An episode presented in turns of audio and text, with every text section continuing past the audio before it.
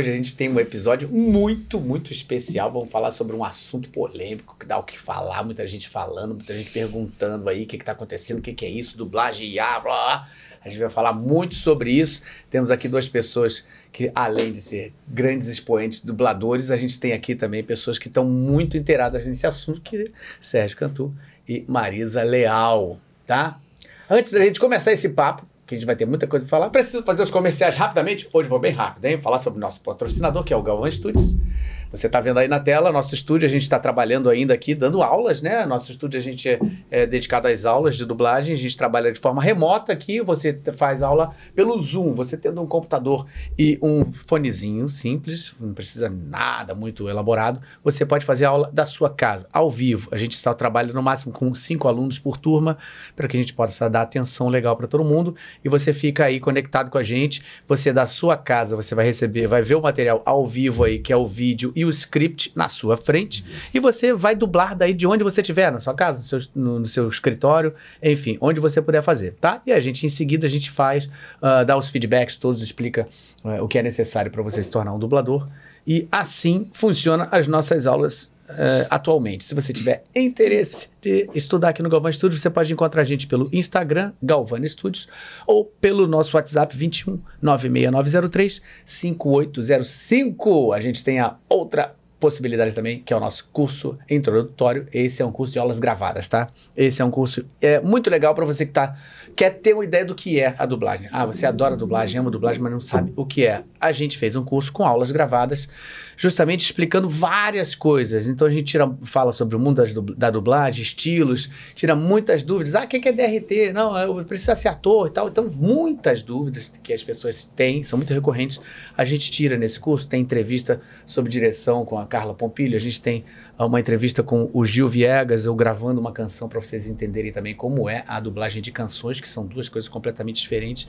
Enfim, isso é um conteúdo muito bacana. Todos os nossos alunos aqui primeiro uh, assistem esse nosso conteúdo para depois a gente já começar as aulas com várias e várias dúvidas já res resolvidas, tá? É, como é um curso introdutório, não é um curso que você vai se transformar num dublador, tá? É bem importante que você saiba disso. Se alguém disser para você que um curso de aula gravada vai fazer você virar um dublador, foge que é mentira. Mas é muito importante para você tomar a sua primeira decisão. Você vai ter muito, muito, muito, muita noção mesmo do que é a dublagem. Você vai poder dizer, não, não dá para mim, eu já entendi que tem muita coisa, muito tempo. Ou você vai dizer, não, agora entendi, eu quero muito mais tá? Então é para isso que serve esse curso aí. Uh, e a gente tem um outro agora, tem por aí, temos aí para a gente mostrar também? Tem, esse aí é fresquinho, hein? Esse é bem fresquinho. Esse mesmo sistema, tá? Como um, um curso introdutório também, falando sobre como é a dublagem de games, especificamente. A gente chamou aqui o Gustavo Nader, que é um cara muito especializado nisso, né? Diretor de games, já trabalhou mais de 12 anos trabalhando nisso, é CEO agora da Core Dream. E eu convidei ele para a gente fazer esse mesmo tipo de conteúdo. Mesma coisa, tá? São quase sete horas de conteúdo aí gravados falando sobre raças, o que são os mundos diferentes. É, ele enfoca muito nessa coisa especificamente da dublagem de games, que é completamente diferente. Exemplificamos também as gravações, como são feitas, porque a gente não usa imagem. E na maioria das, das vezes a gente dubla um game sem a gente estar tá vendo imagem, para quem não sabe. Então a gente explica isso muito bem como funciona, tá? Então se você tem interesse, a gente também tem esse curso agora aí. Eu estou muito feliz com a participação do Nader aqui, que é um querido amigo, e eu tenho certeza absoluta que esse conteúdo vai ser muito legal para você que quer conhecer o mundo da dublagem também, tá bom? Feito o nosso comercial, vamos começar o nosso papo. Marisa Leal e Sérgio Cantu. Muito obrigado novamente pela presença de vocês dois. Eu tô muito chique, né, gente? Eu trago Sérgio Cantu e Marisa Leal. Quantas vezes eu quero aqui? Vem, ele vem.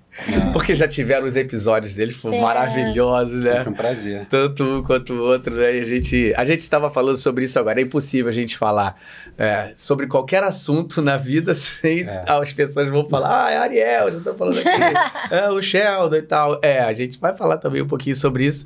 Mas o dia de hoje é muito legal para a gente dar uma esclarecida nesse assunto, né? A pergunta que não quer calar, que todo mundo fala assim: ah, meu Deus, a dublagem vai acabar por causa da IA? Quem começa?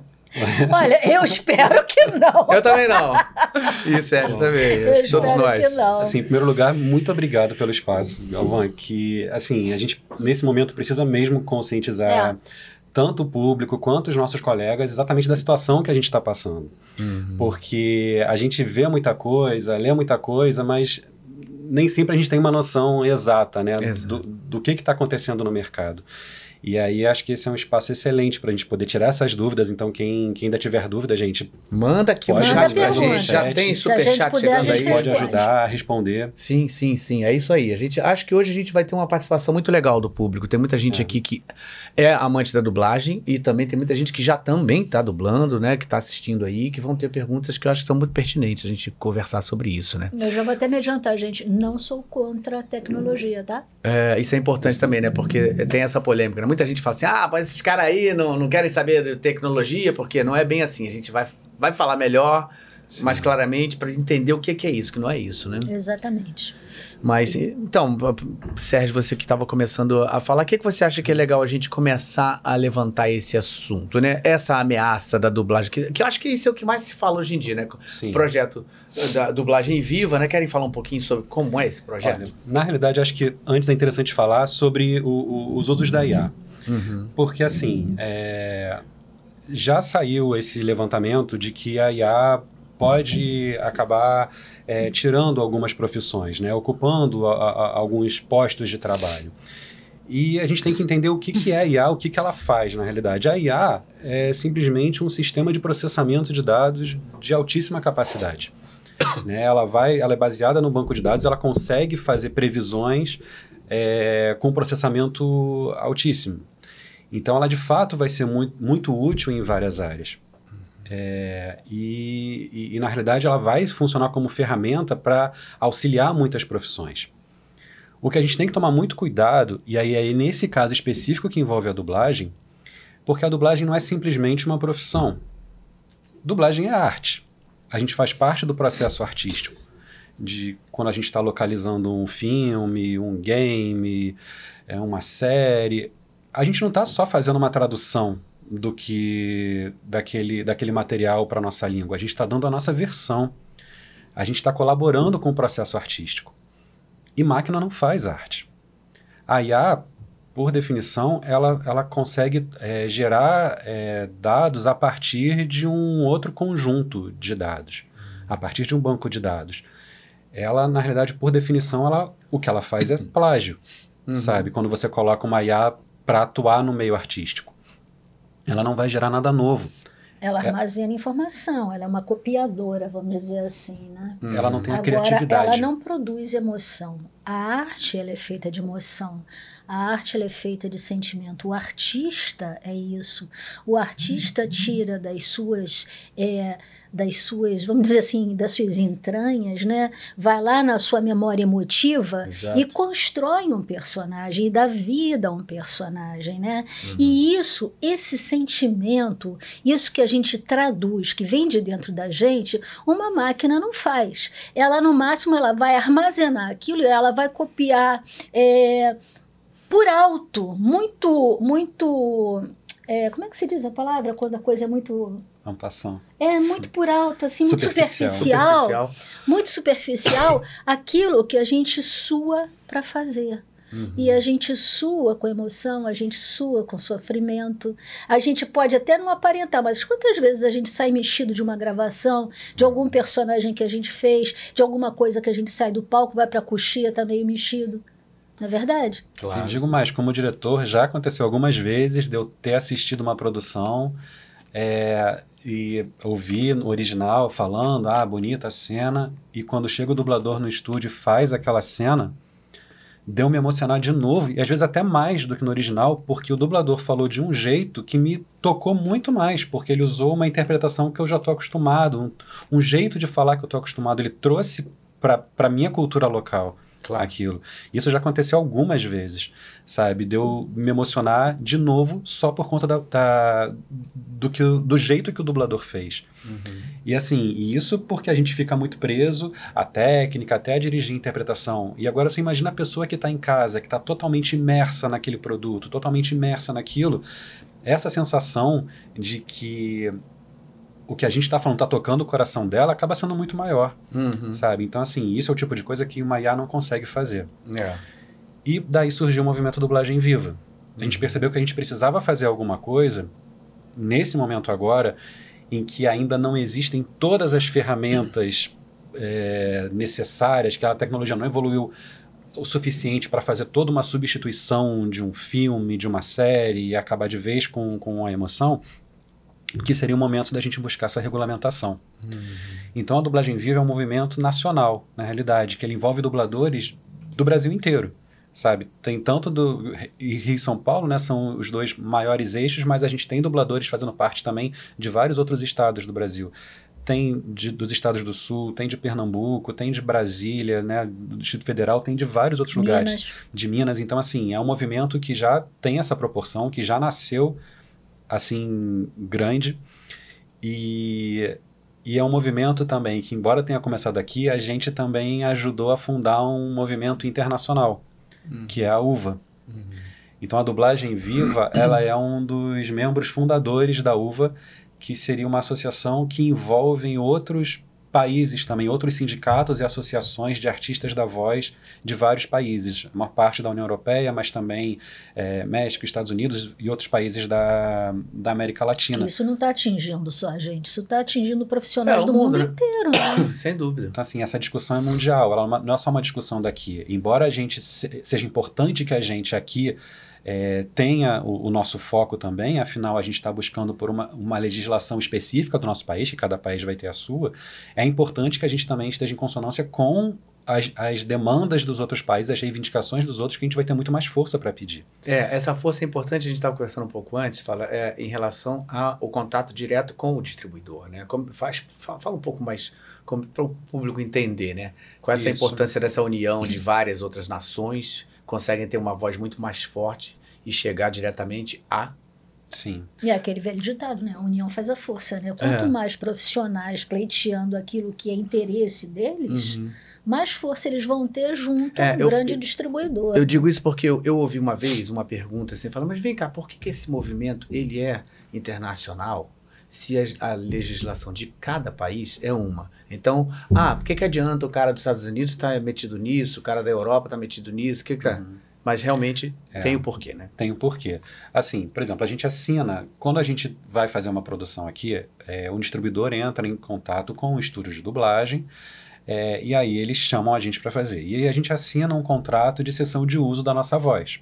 Como todo trabalho artístico que você faz, você autoriza que usem aquele trabalho por X tempo, enfim. É, esses contratos, na realidade, eles não são feitos pelos escritórios locais dos distribuidores, eles são feitos pela matriz. E é o mesmo contrato que vale no mundo inteiro. É, só são que, traduzidos. Só que só são traduzidos nesses lugares, mas a, os contratos são os mesmos.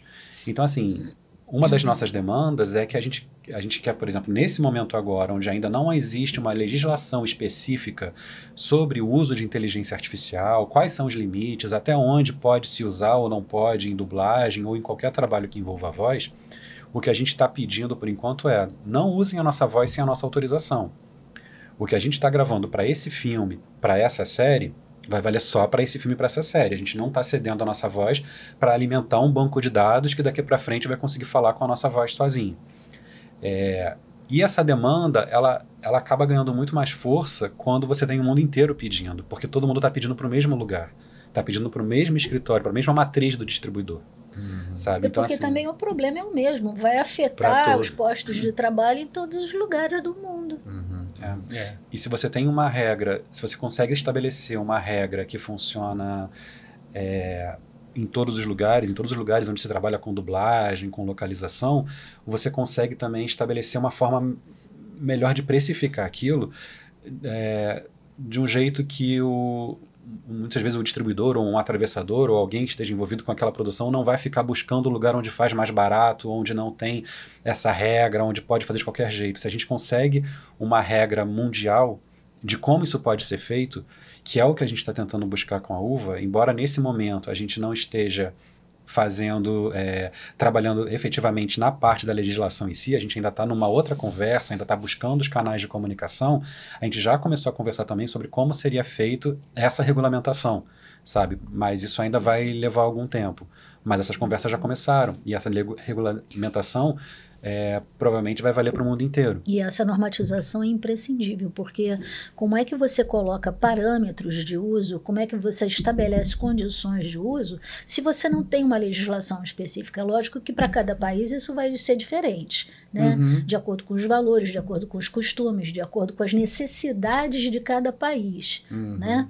Mas é necessário que se normatize. de cada país. Exato. É necessário que se normatize isso para que se tenha uma regra regra, porque senão vira terra de ninguém, tu, pode-se tudo, entendeu? É, é. E a vida não é assim, tudo tem norma, tudo tem regra. A gente convive numa sociedade hum. e a utilização indevida da IA, ela causa prejuízos e causa prejuízos sérios, inclusive à própria vida da pessoa. Hum. Então há que se ter muito cuidado com essa utilização. Sem dúvida. É, esse assunto é um assunto que está rolando, não. A gente está falando aqui no nosso universo da dublagem, da é, comunicação, da arte, mas isso está. Mas ela é muito abrangente em tudo, né? É um assunto que está tá estourando aí a todo momento, né? É, bom, tem algumas perguntas aqui, né, do, do, do, do que já estão chegando aqui no super chat. Vocês acham que é legal a gente apontar alguma coisa inicialmente antes ou querem ver alguma pergunta? O que, que, que vocês é, acham acho... melhor? Vocês querem explicitar alguma coisa antes? Que a gente passe alguma imagem, fale alguma coisa antes? Olha, não sei, acho que a gente pode, a gente trouxe algum material, é, alguns era legal de mostrar, né, uhum. É, tem uns videozinhos que a gente trouxe até para exemplificar isso. Isso. Do, de, uhum. é, pra, se não ficou claro ainda, como que a nossa dublagem é única, sabe? Como que ela é, traduz a cultura do nosso povo. Ela é, uma, ela é uma forma de manifestação da nossa cultura, sabe?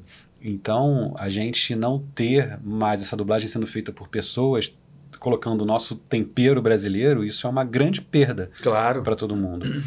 É, inclusive, a gente teve agora, há pouco tempo, eu e a Ângela Couto, que também é uma das representantes do movimento Dublagem Viva, a gente esteve em São Paulo, na convenção de. na Conferência de Trabalhadores da Cultura. Uhum. Que é uma prévia da Conferência Nacional de Cultura, que vai acontecer em Brasília daqui a dois meses. E a gente esteve lá e a gente já conseguiu levar para lá a nossa demanda, explicar a nossa situação e todo mundo ficou eh, bastante preocupado e vendo que a dublagem é a ponta de lança. A hum. dublagem é, é, um dos primeiros setores artísticos que está se movimentando porque está sendo ameaçado, né? Quem já está vendo uma possibilidade de substituição, de perda de postos de trabalho e de perda justamente de, de cultura.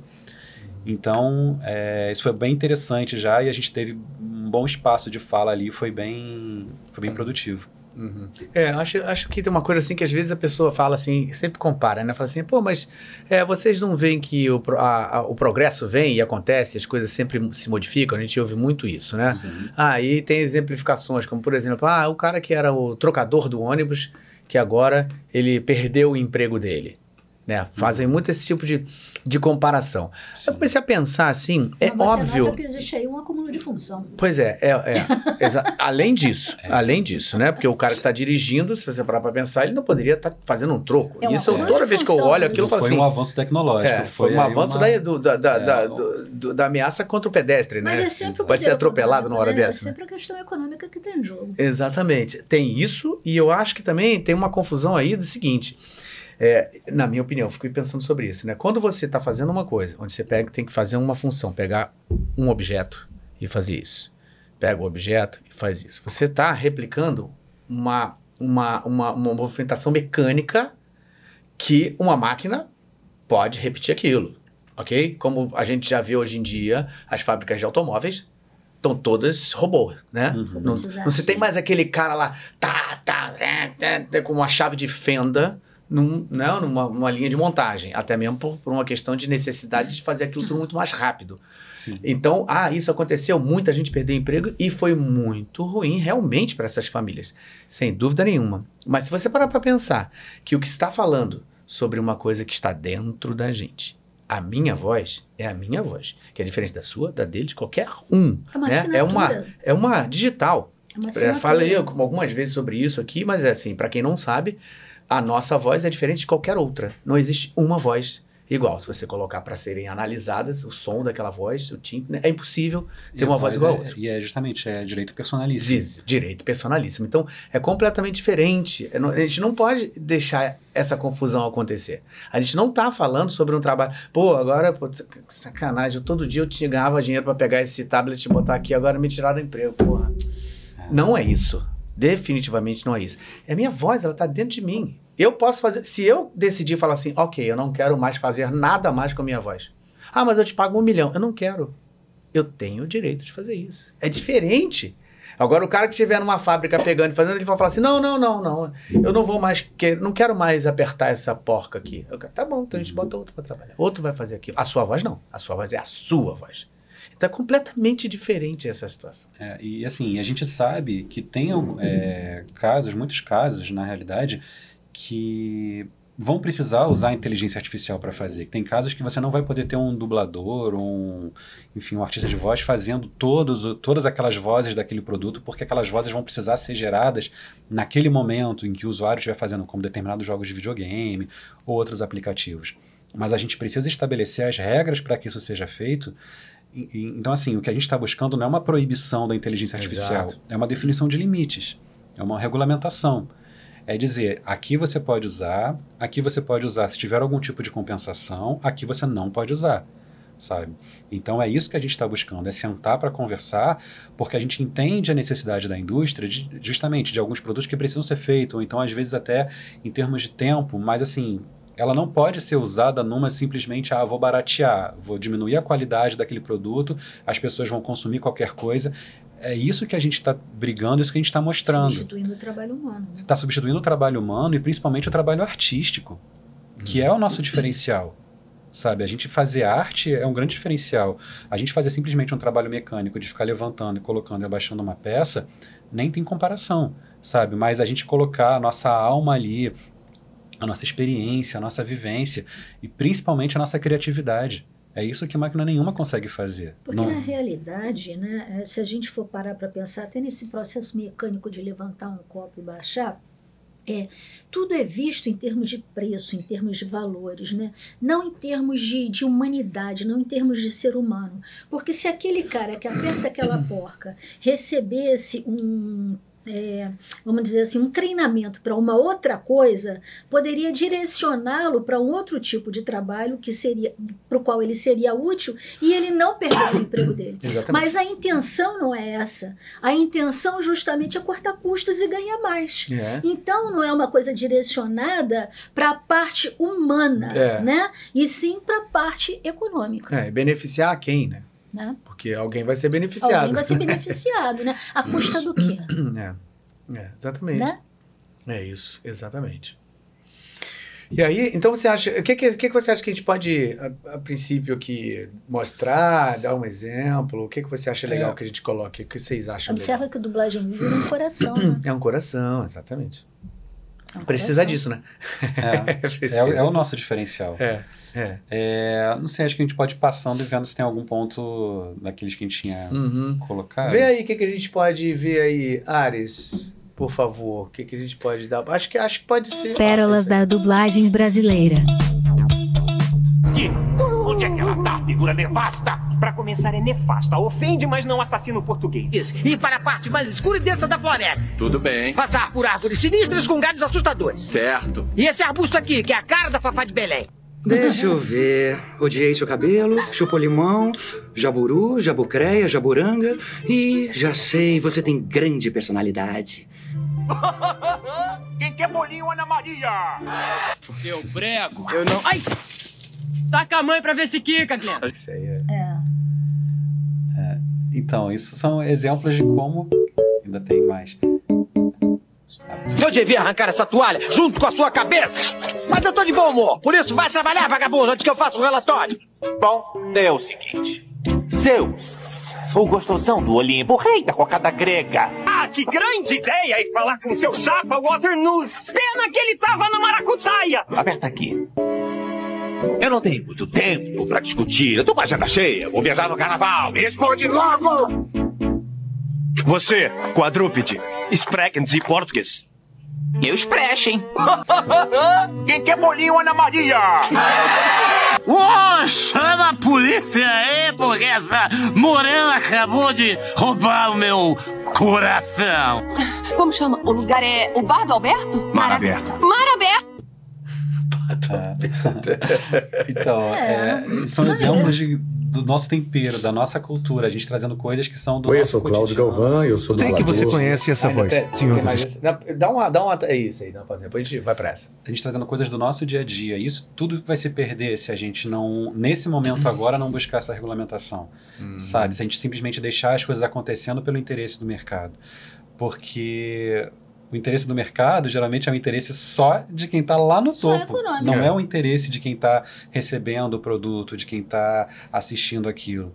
É, as pessoas vão, muitas vezes, vão acabar, com aquilo que a gente falou, ah, vão acabar se acostumando. Se acostumando, é. Mas isso não quer dizer que seja bom. É. Não. Ela não tem que se acostumar com uma coisa ruim. Nesse momento ela pode fazer alguma coisa, sabe? Ela pode olhar e perceber, nossa, e eles estão se unindo aqui para tentar regulamentar isso e perceber que como falaram pra gente lá no, no evento de na conferência de cultura, nós somos a ponta de lança. O que nós conseguimos defender tanto em termos de preservação da arte, da cultura brasileira, como em termos também de preservação dos trabalhos, vai poder ser usado também para muitas outras categorias. Vai servir de paradigma. Então, assim, por isso é importante que até pessoas que, ah, mas eu não, eu não ligo muito para dublagem, ah, eu não assisto muita coisa dublada e tal, mas se liga na nossa luta, porque isso vai ser importante, isso vai Sim. definir parâmetros para o Brasil, para como lidar com esse tipo de situação. Então, por mais que você não esteja totalmente ligado à dublagem nesse ponto, apoie o nosso movimento, entende o que a gente está pedindo, colabora de alguma forma, porque isso vai ser útil para todo mundo. É, a gente não quer simplesmente que você apoie, a gente quer que você entenda É. os porquês, né? Por isso que a gente está aqui. Porque não é simplesmente, ah, eu sou contra a tecnologia, o avanço da tecnologia. Primeiro que a gente não consegue deter isso. Né? Então, é, é uma coisa que a gente tem que procurar entender e estabelecer um, um bom conv- convívio, vamos dizer assim, Exato. em que todos, se não saiam totalmente satisfeitos, sa- que, que nós possamos sair. Pelo, menos, não alguém tão somente prejudicado. Só, né, a corda não fique, não fique uma coisa tão É. assim. É, e volto a dizer, é- Né? é sempre muito importante a gente lembrar, a gente não está falando aqui sobre uma função que pode ser facilmente substituída por outra. A gente está falando sobre um direito de voz, uma coisa nossa, de, de que está dentro da gente. Ator não é máquina, gente. É. Ator é emoção, ator é suor, ator é, é investimento na profissão. É. Porque para você chegar e dublar bem, você tem que saber falar bem, ler bem, respirar bem, ter noção de sync e principalmente ser ator e interpretar. E ah, tem DRT? Não tem registro. Não vai precisar ter. Então, é, e aí é importante que assim, a gente, na realidade, existem várias formas de como a IA poderia entrar e envolver a gente, né, especificamente no mercado de dublagem. É, primeiro, como eu falei, tem alguns trabalhos que vão ter que ser feitos por IA. Uhum. Por exemplo, vão ter certos games que a voz do NPC do personagem do game vai ser gerada no momento que o jogador estiver jogando, reagindo ao que o jogador estiver fazendo. Não tem como o dublador gravar um milhão de opções de frases diferentes, prevendo tudo que o cara pode fazer, tudo que o jogador pode fazer. Mas o sistema pode ser treinado para reconhecer aquilo que ele está fazendo e responder de acordo e gerar a voz na hora. Então, assim, esse é um trabalho que vai precisar ser feito por IA. Mas como que esse trabalho vai ser pago? E é isso que a gente está buscando, é isso que a gente vai sentar para ver certos trabalhos que necessariamente vão ter que ser feitos por IA, tudo bem, vamos sentar para conversar. E aí, esse sentar para conversar vai envolver três pilares essenciais para essa regulamentação. A primeira é a transparência. Qualquer trabalho que use alguma ferramenta de IA tem que ser informado para a pessoa que estiver consumindo aquele produto. Ó, essa, esse trabalho usou isso aqui, foi gerado por inteligência artificial, essa parte do trabalho foi feita dessa forma, ela usou as vozes de não sei quem, não sei quem, não sei quem para fazer esses personagens, foi pego do banco de dados tal. Perfeito. Tudo isso vai ter que ser muito informado. O segundo pilar, ou seja, o primeiro é a transparência, o segundo é o consentimento. Eu posso ter, em determinado momento, ter assinado um contrato que eu cedi a minha voz para um banco de dados, para servir, para justamente fazer esse tipo de trabalho que só pode ser feito por IA. Só que cada vez que a minha voz for usada para fazer um determinado produto, projeto tal, eles têm que pegar a minha autorização. E eu posso escolher não autorizar para determinados projetos. Uhum. Então, podem querer pegar minha voz e fazer para um comercial de alguma coisa que eu seja contra. E eu vou Eles falar, para que- esse produto eu não autorizo o uso da minha voz. Eles têm que te falar e têm que te eh, pagar por isso. A Que é- questão de que é pegar terceiro pessoas que ponto. já se foram e pegar aquela voz e tentar É. recriar aquela pessoa. Isso já é super delicado, porque ela já, já não passa pela parte do consentimento. É. Que a pessoa faleceu e não deixou é, escrito dizendo família, que autorizava ou, passando para outra pessoa esse o direito a usar. E a- o terceiro ponto foi o que a Marisa falou. tem o direito que é- de, de, de, de dar esse consentimento ou não. Ou não. É, e o terceiro ponto é a compensação. Então, assim, qualquer trabalho desses, você vai receber de novo. Vai receber como se você tivesse ido fazer aquele trabalho. Então, são três pilares para essas situações que são que a IA vai precisar ser usada mesmo. E não está sendo usada para baratear, ela está sendo usada porque o processo, por natureza, precisa de um sistema com um processamento. Uhum. Tá?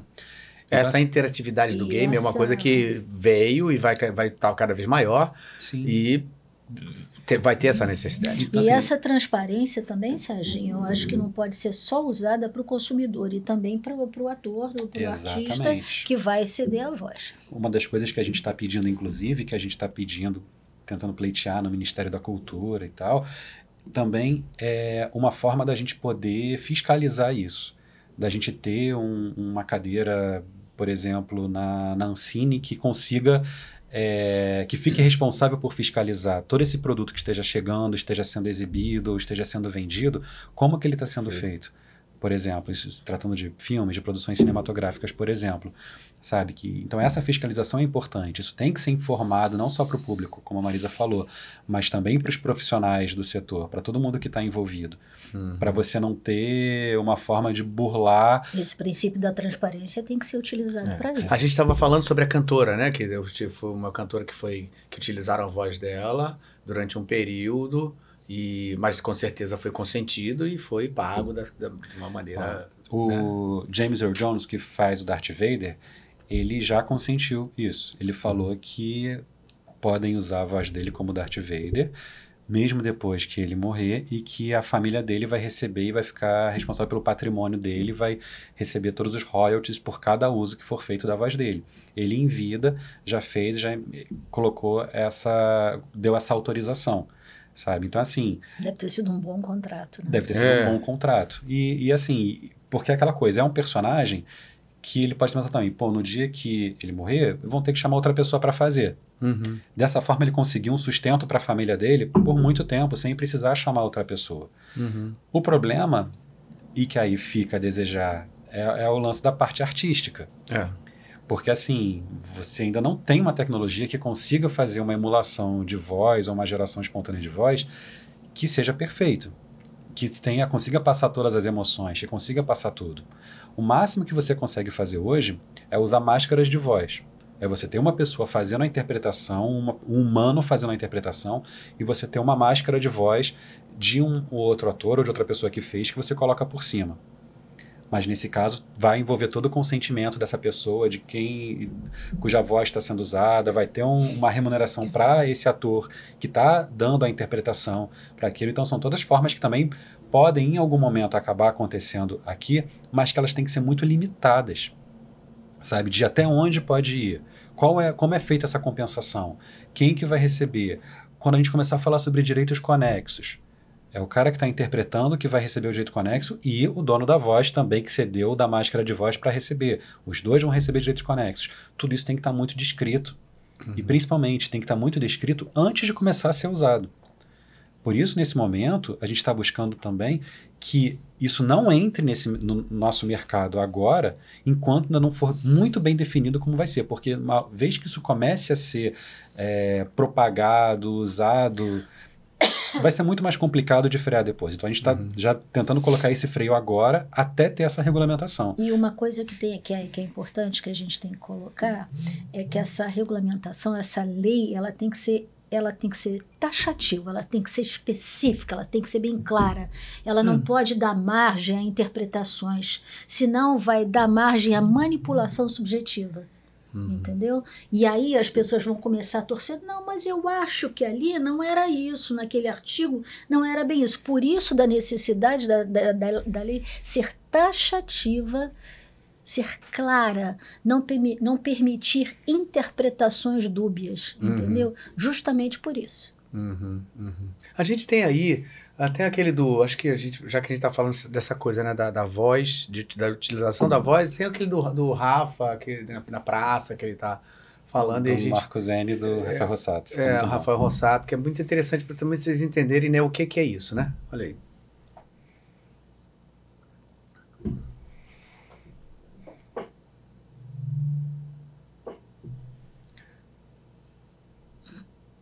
Travou? Travou? Tá, já já. É. Ao vivo, é isso aí mesmo. Travou, mas já já já a gente vai ver. É muito legal, muito interessante esse exemplo, porque você, às vezes as pessoas não, não, não sabem exatamente. A gente está muito imerso nisso, a gente sabe o que é, mas muita gente não, não imagina o que que pode ser feito com a voz do outro, né? Isso que é o importante, foi como a gente falou, a voz é um direito personalíssimo. Ninguém pode usar a minha voz sem a minha autorização, sabe? E a gente sabe que hoje já existe uma tecnologia que, que permite que você consiga capturar a voz das pessoas, mesmo que eu não grave especificamente para isso, que pegue a minha voz de uma série, de um filme, determinado personagem que eu fiz, que pegue essa voz e crie uma máscara. E tem gente começando a fazer isso e usar sem a nossa autorização, sem o nosso consentimento, inclusive ganhando dinheiro com isso. Já tem aí, né, Ares? Então, ó, vamos dar uma olhada pra gente entender isso aí. Sei que você conhece essa voz, Senhor das Estrelas, Super Mario. E se eu te falasse que você pode ter essa voz anunciando a sua empresa de maneira fácil e rápida? É só contratar o profissional da voz. Nesse caso, eu. Achou que a gente ia vender pack de voz, olha lá. Se você ainda não sabe o que está rolando entre dubladores e inteligência artificial, é o seguinte. Numa era onde a cultura está cada vez mais enfraquecida, Surge a ideia de substituir atores de verdade por máquinas e algoritmos. Assim como os pianistas protegem seus dedos, os dubladores precisam proteger suas vozes. Tá pensando que é? Se há alguém nessa vila que se parece com uma lagartixa, A tecnologia pode e deve avançar. mas nunca por cima dos nossos direitos. Com o avanço da IA, nossas vozes estão sendo vendidas e usadas na internet. Sem o nosso consentimento. E o que pode parecer uma brincadeira inocente, na verdade é algo extremamente perigoso. Então, meu amor, o uso indevido da inteligência artificial não põe só em risco a dublagem, não, mas a sua segurança também. Como você vai provar que não disse algo se é a sua voz ali?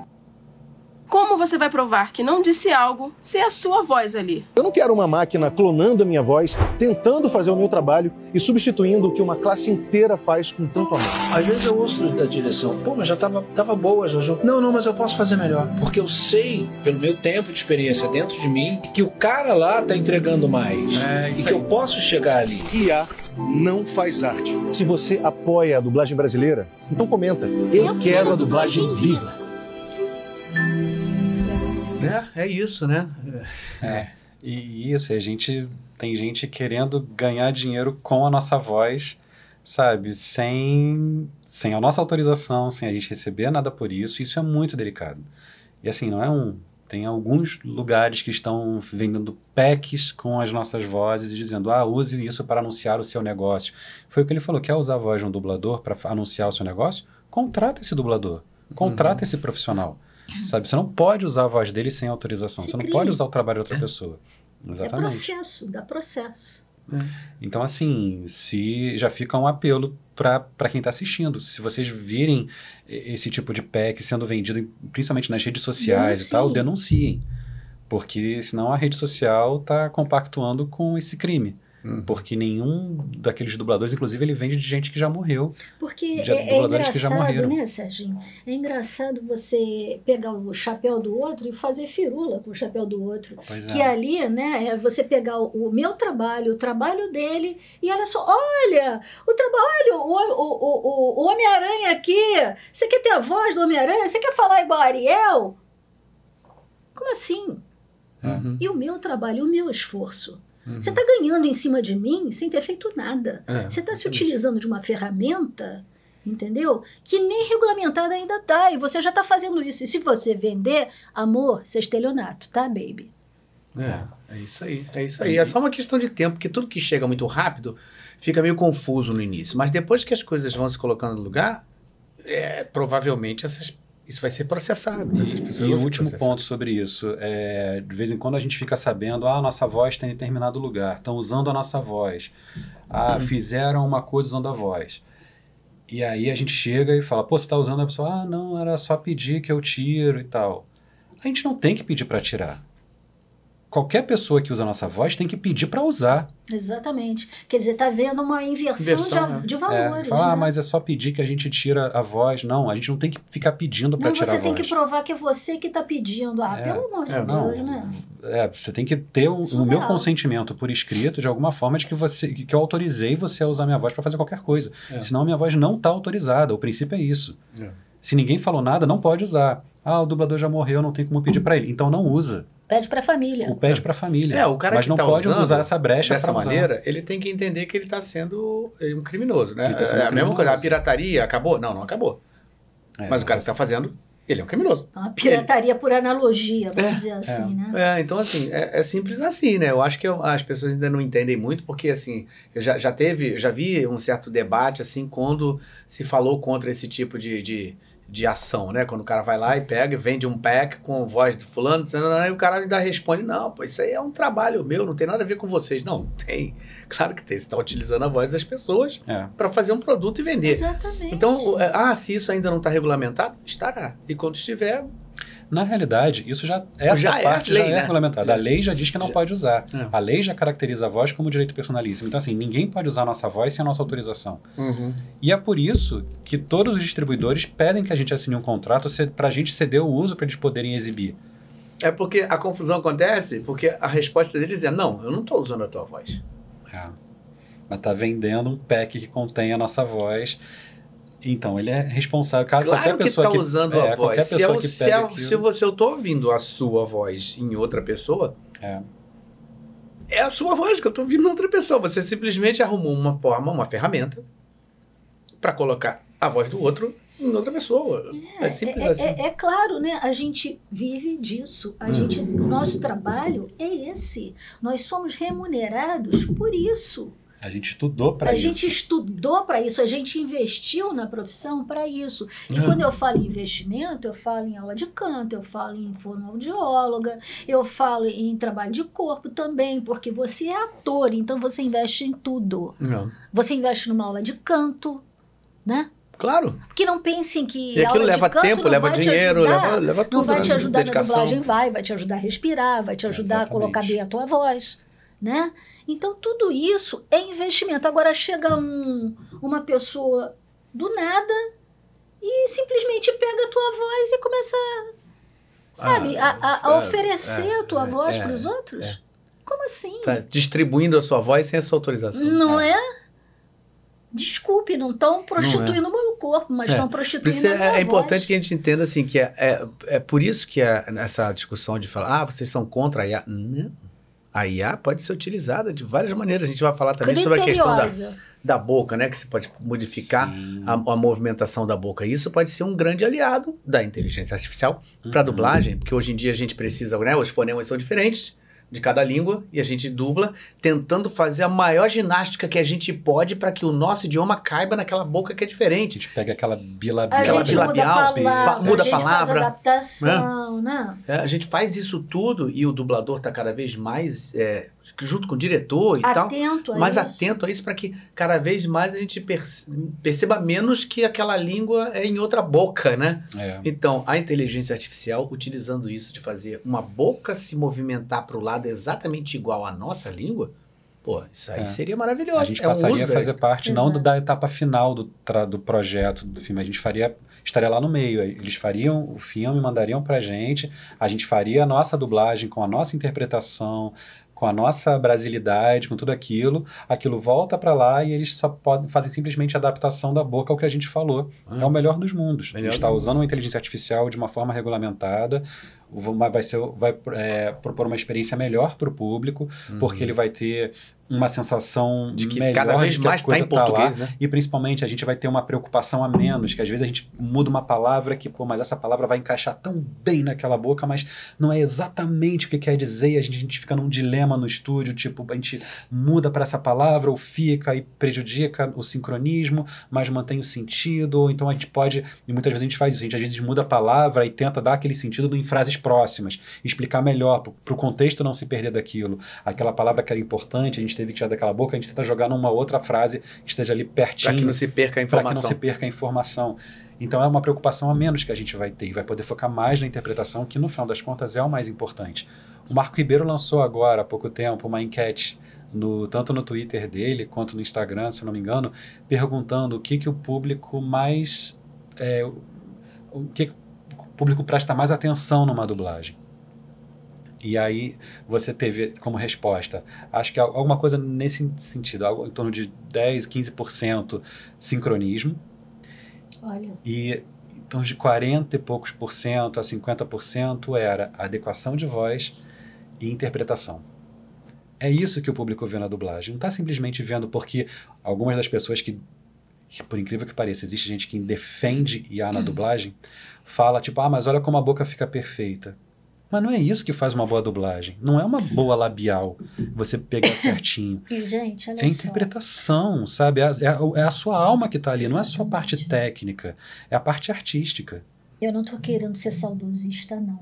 Mas lembra dos nossos professores lá da Ebert, Uhum. em que nós não tínhamos tanto recurso tecnológico como a gente tem hoje, que o Pro Tools ele faz milagre, né? É. Mas, no entanto, nós tínhamos interpretações Fantástico. fantásticas. Fantásticas. Às vezes o diretor via, era uma cena dificílima, o diretor via que o sync não estava perfeito, não estava. E olha que eu já vi filmes daquela época que o sync Sim, que tava tá ale- maravilhoso. tá maravilhoso e a Tá mara- interpretação e a interpretação também. Mas ele deixava aquilo rolar por causa da interpretação que estava magistral. Uhum. É. Tava magistral, Uhum. né? Então eu acho que é isso, gente. Sabe? É sobre isso que a gente está falando aqui. É sobre qualidade, você entregar qualidade. Qualidade de emoção, né? Qualidade de ser humano. É, eu acho que isso é o que faz com que até a dublagem esteja cada vez mais respeitada e mais admirada, né? Há 20 anos atrás, 15 anos, sei lá, 15, tá bom. Você via ah, o público da dublagem, ok, gostamos de filme dublado e tal, mas hoje em dia você procura numa, num um, um filme, du, um filme dublado, que não esteja dublado numa sala de cinema. Antigamente era o contrário. Você tinha É. que procurar uma, um- uma sala que estivesse exibindo dublado. Isso não é à toa. É, é preferência nacional. A preferência nacional passou a ser cada vez maior e eu acho que tem a ver com a preocupação cada vez maior de uma interpretação naturalista para que a pessoa comece a perceber cada vez menos que é dublado, com as adaptações cada vez melhores e com os atores se preocupando cada vez mais com a interpretação, mais com a verdade. Isso que fez com que um movimento em algum mais um pouco mais de uma década se transformasse no que a dublagem é hoje. É. Né? Então, assim, não, não tá. Não é alguma coisa que está estática. e- A gente está procurando fazer cada vez melhor para o público receber um melhor produto. E ele está entendendo isso. Ele está cada vez mais indo ao cinema ver o dublado. Eu cada vez mais ouço, ele fala, cara, eu só vejo dublado. Não, eu só vejo. Antigamente era o contrário. Era até. As pessoas falam, "Ih, eu não gosto de filme dublado, não, porque eu prefiro ver na língua original, porque dublado perde muito. Não, quantas vezes eu ouvi isso lá Eu atrás? ouvia também, Cada vez menos. ouvir. Eu não ouço quase mais isso. Quer dizer, olha a mudança total. Isso não foi à toa, entendeu? Foi por causa de seres humanos colocando a sua interpretação, se preocupando com o resultado final, para chegar a um público e o público falar: caramba, que demais isso. É. E também a dublagem, né? O filme dublado, não- aí não estou entrando no mérito da IA, né? Mas você assistir cada vez mais filmes dublados no cinema também é uma preservação do teu idioma, né? Que é até uma Exatamente. questão de soberania, a preservação da tua cultura, né? Exato.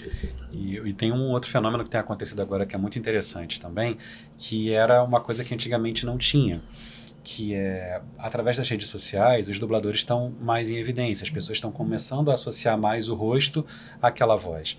E aí você tem, é, por exemplo, quando eu fiz o em dois, quando eu fiz Ah, em desculpa. 2012. Não, pode só chegar pra você. Em 2012 eu, dublei o filme do Homem-Aranha, o Andrew Garfield. Fiz em 2012 e em 2014. E assim, não tinha muita repercussão do público em relação a isso. Só que quando ele entrou agora no filme, em 2020, em que ele volta no final, que ele aparece junto dos outros Homens-Aranha, aconteceu a mesma coisa com o Manolo, que dublou o Tobey Maguire. A repercussão e o carinho do público foi tão grande e foi uma coisa que a gente não teve na nossa época e que está Uhum. tendo agora. Tá tendo- Volta e meia a gente está fazendo evento, a gente está indo lá e a gente chama muito público, só porque a gente vai lá, vai estar lá. Nós somos a versão daquele personagem aqui no Brasil. De vir gente falar comigo por causa do Homem-Aranha ou por causa do Sheldon e da pessoa começar a chorar. Como se estivesse falando com o personagem.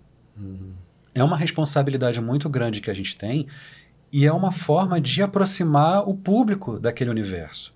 Quando que o público teria a chance de falar com o público daqui teria a chance de falar com, com aquele personagem, com o Shadow, ou falar com alguém e ouvir a voz dele.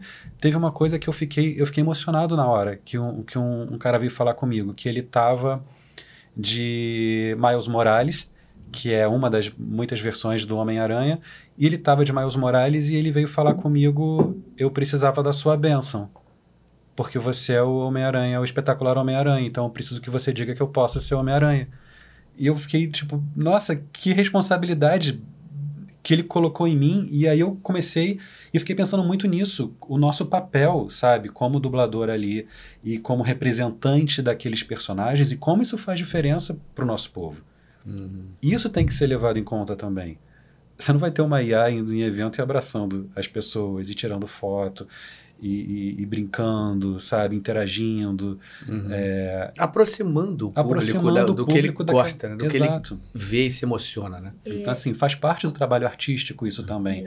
Não é, e que era uma coisa que não tinha antes. E agora a gente está tendo muito mais essa interação com o público, essa participação maior, sabe? De, Uhum. Veja, teve agora há pouco tempo, teve a própria Netflix fez para um dos produtos dela uma votação, uma enquete popular para ver qual o dublador que vocês querem. Sabe, já tá, porque tá vendo esse interesse Uhum. do público pela dublagem, especificamente pelos dubladores, não só pelo produto dublado, mas por quem tá dublando, quem tá fazendo isso. Uhum. Então, isso fala muito a nosso favor, sabe? A gente escuta muita coisa, assim, eu já ouvi muita coisa. Você me ajudou muito em determinado momento da minha vida. Fora aquela frase clássica, né? Nossa, você não sabe o que você foi na minha infância. Você não sabe o Exatamente. seu significado para minha adolescência. Exatamente. Você não sabe os problemas que você Exatamente. resolveu da minha, Exatamente. da minha, do, do meu amor próprio. Você não sabe. Exatamente. Eu já ouvi várias A gente coisas. ouve isso direto. Eu ouvi uma Eu, vez um cara falando assim, olha, o, o, o que você, você nem imagina, mas quando você fez esse trabalho assim, assim, assim, eu estava passando exatamente por aquele problema. E aí você me ajudou muito a vencer esse problema. E eh, tem horas que eu não sei nem o que dizer. Eu fico que eu, É. não- eu não sei o que dizer. Eu choro, volta e meia. Quando alguém Eu chega assim, eu me emociono junto. É, cada vez mais você vê. Eu, eu tô fazendo peça em São Paulo, então de quinta a domingo eu tô em São Paulo.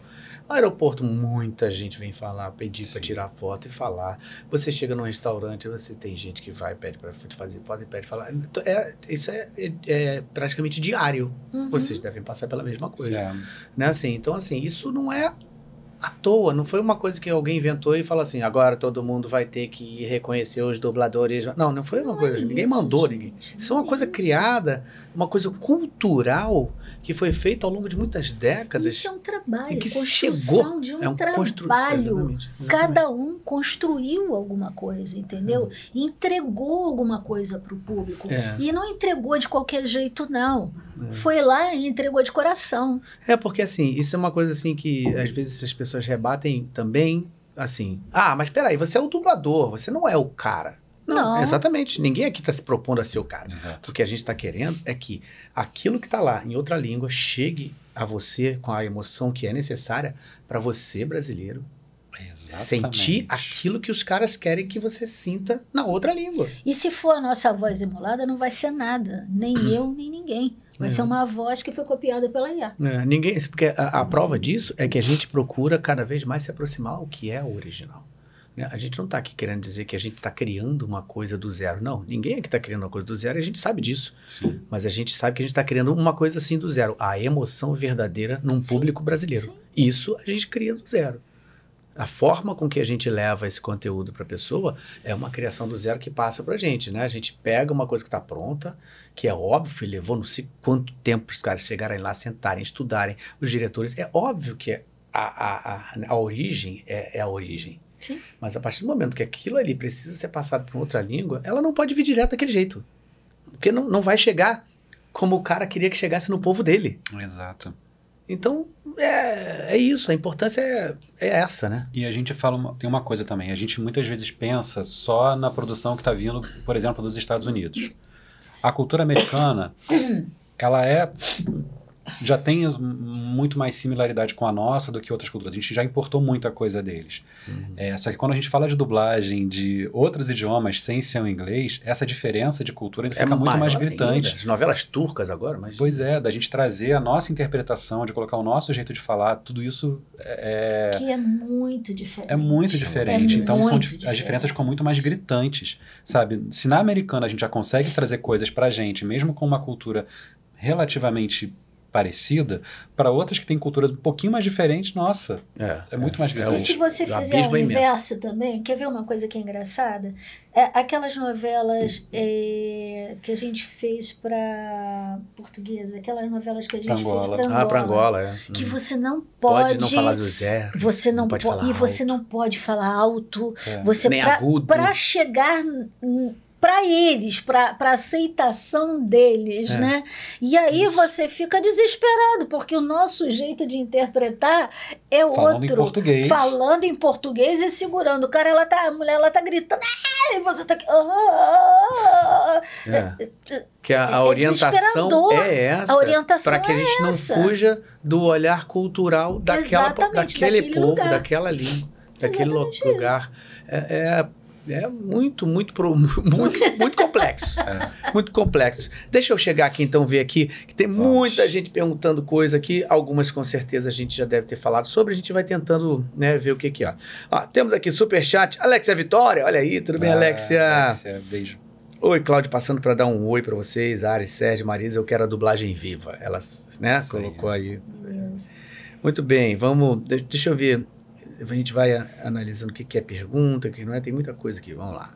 Ah, a história, muito obrigado pelo superchat, diz triste que algumas pessoas querem acabar com a arte que é a dublagem, para dar espaço para a IA, que para mim deve servir como um complemento para o trabalho e não algo que extermine coisas que amamos, como é a dublagem. Isso É aí. isso. É isso aí. E tem aquela coisa também. A gente tem, a gente começou a campanha, a gente colocou, colocou, é, tá expli- explicando para o público, né, o- quais são as nossas demandas, que a gente está buscando regulamentação, que a gente não é contra a tecnologia, que a gente quer estabelecer esses limites para que a gente não saia, não tenha uma perda de cultura, sabe, no, no- no que a gente está assistindo, da cultura brasileira principalmente, que a gente não tenha perda de postos de trabalho, tudo isso.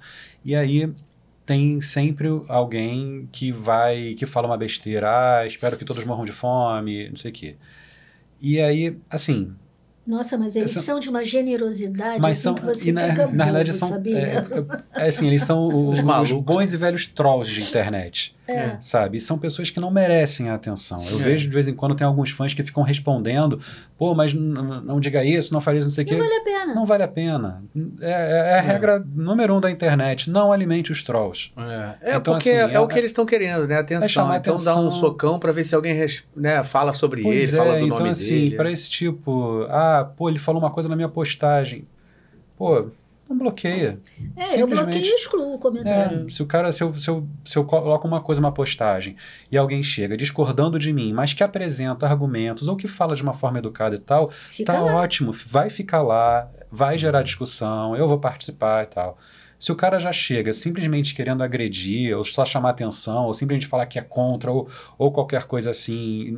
e- e- Baseado e em nada, e né? Baseado em Somente nada, no e você ódio, vê aí- nitidamente que não quer botar alguma coisa para construir, discurso de ódio. bloqueia na hora. É, sabe? não, essas a gente Ah, não não precisa nem falar tempo, dessa não. gente. É, né? Pois é. Também acho, também acho.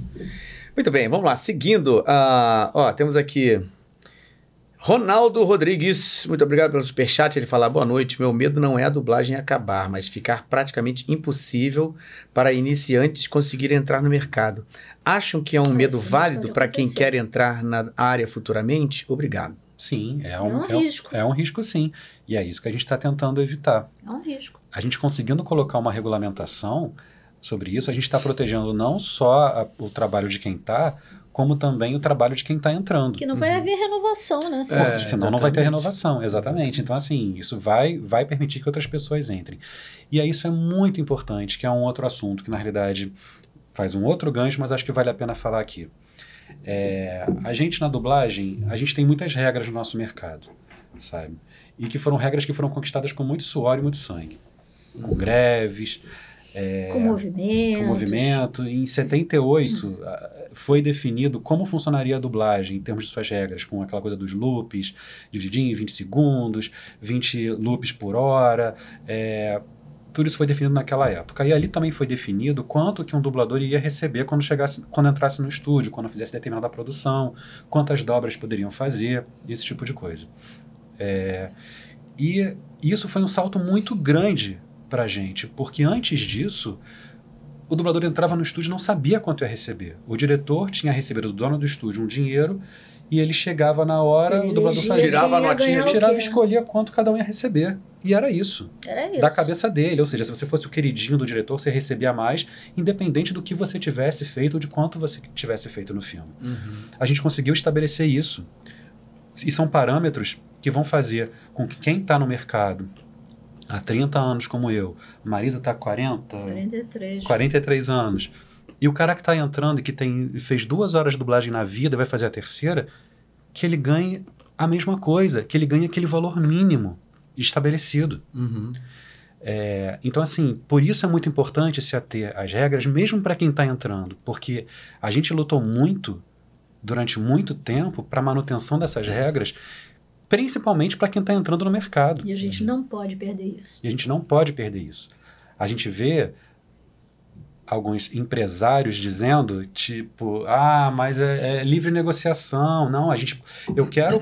eh, não é justo um cara que está começando receber a mesma coisa que alguém que está há 30 anos no mercado. A nossa regra define do- que aquele é o valor hora mínimo. É o piso. É o que ele é o piso. Não é o teto. Se o cara quiser me pagar muito mais porque eu tô há 30 anos, fique à vontade para me pagar mais. O que ele não pode fazer é pagar menos para quem está começando. E é isso que a gente está brigando. Então, na hora que a gente definir uma regulamentação também para IA, ela vai valer para todo mundo, inclusive para quem está começando. Essas pessoas vão ser protegidas também. Uhum. Tá? Então, Tanto isso é que você está falando, como existem casos, por exemplo, por várias razões, né? Ou a pessoa pode se precificar mais, ou por alguma necessidade que ela tem, mas assim, casos, eh, exemplos, a pessoa mora num local distante, ela tem um gasto para chegar até o estúdio. Ela pode chegar tranquilamente, se ne- negociar com o dono do estúdio e falar assim: olha, você pode me pagar essa quantidade de trabalho duas vezes? Três Isso. vezes o valor da hora isso é um acontece. padrão de Isso acontece. negociação a partir É, dali. Daquele você tem um piso e, e é estabelecido isso. Menos do que isso não pode. Isso é uma proteção para todo o mercado, Uhum. sabe? E, e- e é isso. Ah, não, mas olha, a minha hora está valendo mais. Tudo bem, não tem problema. Você negocia a sua hora. Você está achando que ela está valendo mais? Ah, porque eu moro muito longe, ah, ou por qualquer outro motivo? Isso. Ok, mas assim, menos do que aquilo não pode ser, não pode, não pode se pagar, Uhum. sabe? E, e então é, é- a gente quer que as pessoas que estejam entrando no mercado também tenham esperança de que a dublagem não vai acabar, que a gente está lutando por isso, mas elas têm que ficar muito atentas. Tanto às regras que a gente vai implementar em relação ao uso de inteligência artificial, quanto as que já existem que regulamentam o nosso mercado, Uhum. sabe? É. Então é, é, é bom, foi, foi ótima a pergunta dele, perguntar se, pô, isso vai fechar portas? Não. Foi pertinente. O que a gente está buscando é não deixar essas portas se fecharem para ninguém. Mas quando você entrar no mercado, perceber que não são só as regras de A que você vai ter que seguir. Você vai ter que seguir todas as regras que já existem. Porque ela, inclusive, está te protegendo também. Uhum. Fazendo com que você possa entrar no mercado É pela aquela porta da velha frente. história das regras, né? Das leis e da regulamentação. que É, e graças a elas a gente está até hoje trabalhando, né? Porque Né? olha aí, estamos falando de 78 para cá. Olha o tempo que tem. Exatamente. São quase 50 anos, né? Então, É. não é bobagem. Que- Ninguém. 45 anos exatamente. É, então não se sustenta nada há tanto, tanto tempo se não tiver bem regulamentado. Exato. E eu, assim, como trabalho na área da arte em vários outros Setores. setores, né? Como no teatro, na televisão e tal, publicidade, isso, cada uma tem a sua especificidade. E numa conversa com todos esses profissionais nessas outras áreas, a primeira coisa quando a gente fala assim, pô, mas como é que é o negócio de. Como é que se ganha lá? É tudo é, tabelado. Tabelado? É, a gente tem um, um piso. Que é, tem os, os seus dissídios coletivos lá e tal. Tem a tem- curiosidade. é mesmo? Pô, mas que interessante isso, né? Caramba. Por quê? É o- a livre negociação rola Exato. mesmo. Né? Se você tem um contrato na TV Globo, você vai receber um salário. O Tony Tem Ramos tem outro, a, a, de a- né? a Marisa. Hort tem outro, cada um de acordo Tem com um com o seu valor que foi conquistado pela sua carreira, pelo seu desenvolvimento e assim por diante. Você vai no teatro musical, que, eu- que é o que eu faço mais, a mesma coisa. Cada um tem o seu salário, o seu, seu- sua precificação é feita na negociação livre. E quando você fala isso nessas carreiras, na- na- com os artistas, colegas artistas que não conhecem a dublagem, você fala isso e fica assim, É. caraca, Isso é um sério diferencial mesmo? É um. É. diferencial absurdo. Porque olha só o que, se que é muito bom ou não, é óbvio que você pode negociar e ganhar muito mais do que você vai ganharia na, na, na dublagem. Pode. E na dublagem pode, Na você pode dublagem negociar também. Tem também. dia que eu chego e e faço personagem principal. E no dia seguinte, eu faço a camareira 2, por exemplo, faz a mulher 1. Um, É. e o valor da hora é a mesma. É, exatamente. É o mesmo. É, isso é muito democrático, né? Sim. Assim, é, para começar um, um- um- é, o início da negociação, pô, é maravilhoso você ter uma base, né? É. Quem nunca pensou, ah, tô começando a ser ator agora, cara, me chama pra fazer um comercial, pô, Petrobras, posto de gasolina, mas quanto é que eu vou Quanto é que eu peço? É, é É. a primeira pergunta. Primeira pergunta. Quanto é que eu peço? E esse é um nicho que a pessoa entra na dublagem, ela não tem que se preocupar com isso. Já está já, já tá definido quanto que ela entra assim que ela. quanto ela vai receber assim que ela entrar.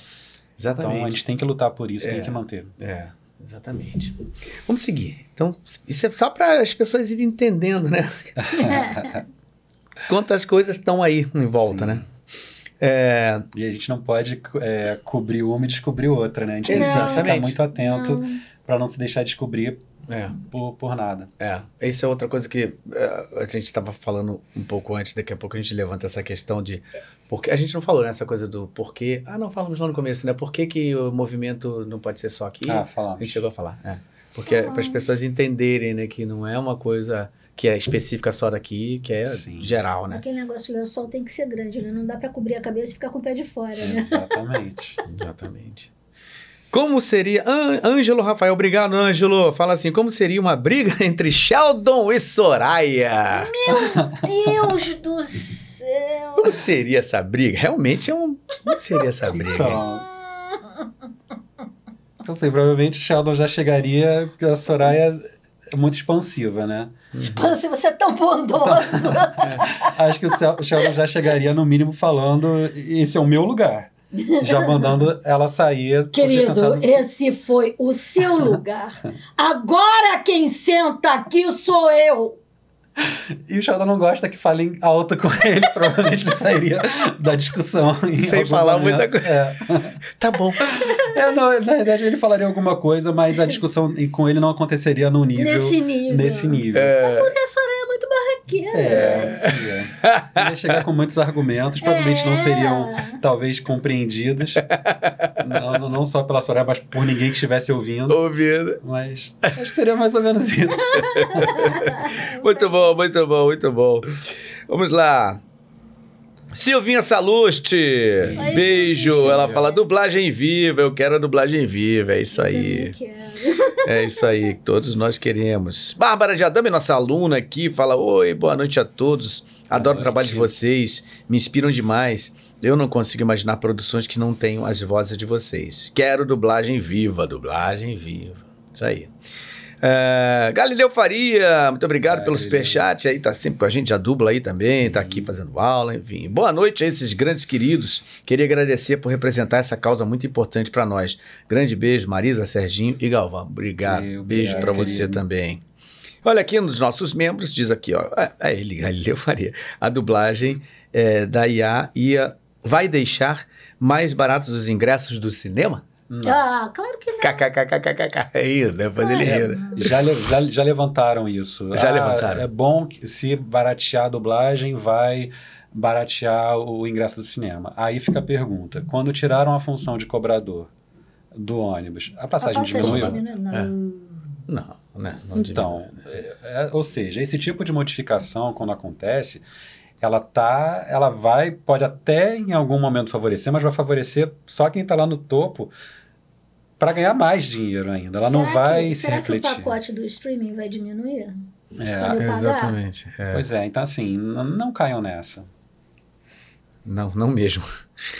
Muito bem, Matheus Todeschi. Ah, não, Rafael Fernandes. Boa noite a todos. As redes sociais vão mudar os termos dela para que seja ilegal pegar a voz de alguém para treinar a IA?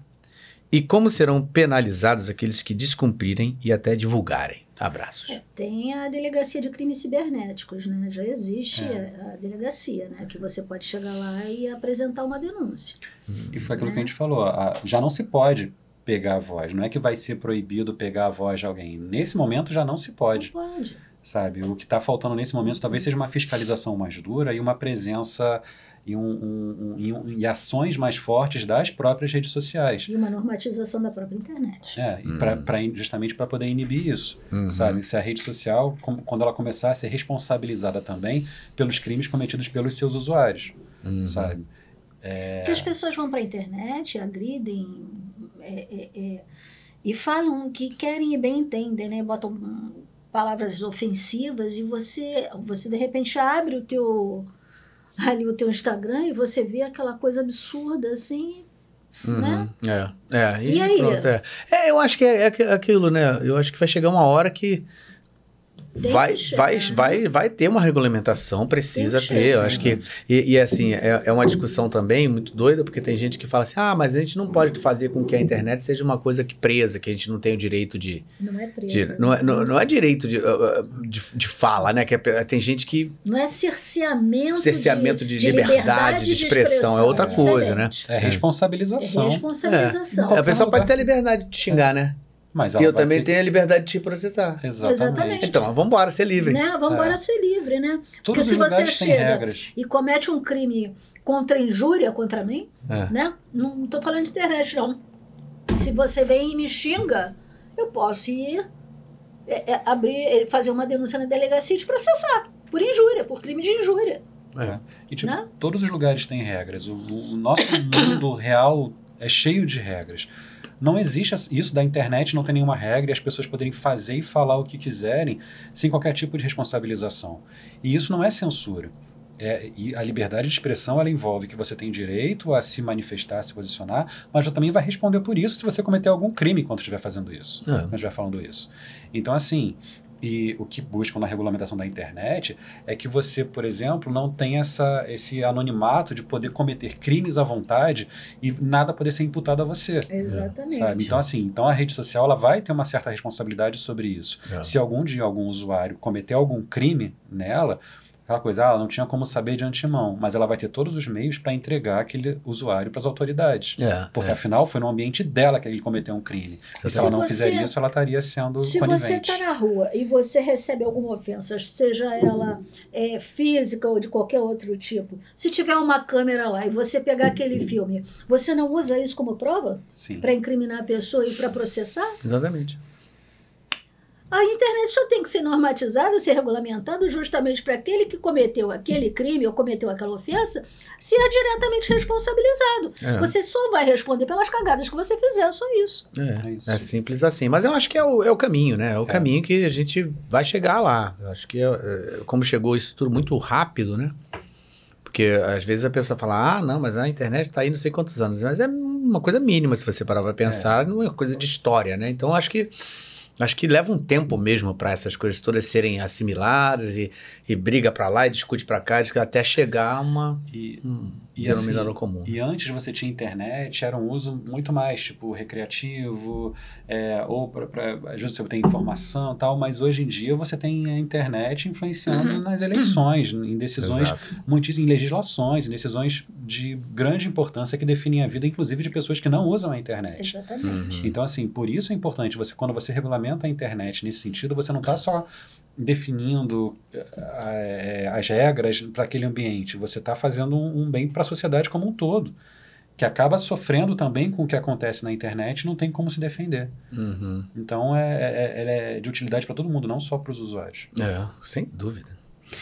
Muito bem, seguindo aqui, ó, a gente tem algumas perguntas aqui do Telegram. Se você não está no nosso Telegram, entre, que é muito legal. A bate-papo lá é muito bacana. Os nossos colegas sempre mandam muitas perguntas bacanas. E a gente vai começar aqui falando do Matheus Rian. Ele fala assim: Boa noite, Galvão, e uma boa noite especial aos convidados Marisa Leal e Sérgio Cantu. Sou muito fã de vocês. Boa noite. Nessa entrevista sobre a importância de manter a essência humana na dublagem, eu tenho duas perguntas para vocês, atores e diretores profissionais. Um, vocês se sentem frustrados e, ou desanimados com os comentários ofensivos daqueles que são contra a dublagem e a favor das IAs? Geralmente pessoas que fazem graça com o tema e não apoiam a classe artística. Essa é a primeira pergunta. Depois eu vou para a segunda. Eu acho que é um pouco daquilo que eu falei, da, da coisa Da dos forma trolls, como você sabe? fala, né? Você pode discordar e você pode argumentar sobre isso, ou você pode simplesmente querer humilhar e falar qualquer coisa, e, ou falar coisas que você sabe que vão ofender, Uhum. sabe? Então, assim, para essas pessoas, é claro que a gente fica chateado, porque a gente quer que, mesmo que a gente tenha um- uma discordância, que haja um respeito, sabe? A gente exige isso, pelo menos eu ex- exijo isso para as pessoas que, com quem eu convivo. Ninguém é obrigado a concordar comigo em tudo. E é até bom que não concorde, porque é através das discordâncias que a gente vai melhorando, vai se aprimorando, vai evoluindo. Só que tem que haver um respeito. Então, assim, essas pessoas que já chegam de forma desrespeitosa, falando qualquer besteira e tal, eu ignoro. Uhum. Sabe? É triste porque eu gostaria que tivesse um debate, mas eu, hoje em É. dia eu ignoro e, e não me deixo mais. não- isso não Se abater, né? Não me abate mais. É, sabe? Antigamente eu ficava. É. Quando comecei a usar a internet, eu via alguém falando alguma coisa de mim, eu ficava, nossa, por quê? Hoje em dia. Eu vejo isso aqui, vale e aí não é nem diretamente comigo, porque a maioria das vezes não, não falam aqui no, no Desfoque, falam diretamente para os convidados. Eu fico. Aí eu fico, meu. Porque, Aham. pô, aí o cara chega e fala uma merda, aí eu tchum, apago e pronto, na mesma hora. Eu fico só perseguindo coisa pra, assim, não, graças a Deus a gente tem muito pouco hater aqui. Mas quando chega assim, né? bom, ah, né? por que que essa porra, não sei o que, E começa... é bom eu nem responder. É, Ah, não não, respondo, não. já na mesma hora eu já tiro, porque eu não quero dar nem palco pra violência extrema aqui, entendeu? Se quiser, vai fazer em outro lugar. Aqui, quando eu vejo, eu apago logo. Você está sendo responsável pela sua casa. Pois é. É o seu lugar, é, é isso que a gente É. fala da, da regulamentação das redes. É. É, exatamente isso. O- Você tem o seu canal e você está definindo. Ó, aqui existe esse limite. Eu não vou deixar isso, isso aqui ser avançado. Você está definindo ali. Você tá Mas você tem o direito de escrever, tá? Mas é só que eu apago. então de- é de- livre. Sim. Mas, não, de forma educada. Você É. pode se manifestar, porque o teu canal é uma extensão sua, é uma É. propriedade sua. É, exatamente. Sabe? Mas eu fico pensando no outro, né? Você- Se vocês, alguém chega e fala alguma coisa pro meu convidado, É. sim. aí, pô, não, não vou pagar Sim, isso. sim. Não vou querer que você fique sendo mais educado com o convidado meu. Aham. Não, não, não, aqui não vai, não. Mas graças a Deus é 99% é só elogio. É uma que delícia, é uma delícia. Muito bem, segundo, então a segunda pergunta é: Eu sou um fã forte da dublagem desde os 10 anos de idade. Como alguém que está começando teatro e presenciando essas constantes ameaças sobre a IA na dublagem, vocês acham que. Peraí, peraí, peraí.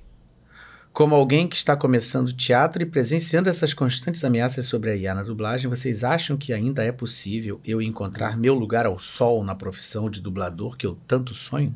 é, foi a mesma pergunta. É, é, de outra maneira, mas é, É. é isso. A gente está justamente tentando isso, buscando não só uma segurança para quem já está no mercado, mas para os futuros profissionais Para que também. exista também a renovação, porque Renova- imagina. Que é natural, né? Né?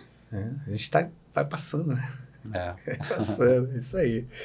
Desculpa, desculpa o comentário longo, mas é isso. Sou a favor da dublagem viva e desejo o mais absoluto sucesso de vocês nessa situação. Um forte abraço para vocês e parabéns pelas carreiras de sucesso na dublagem desse país. Obrigado. Obrigado.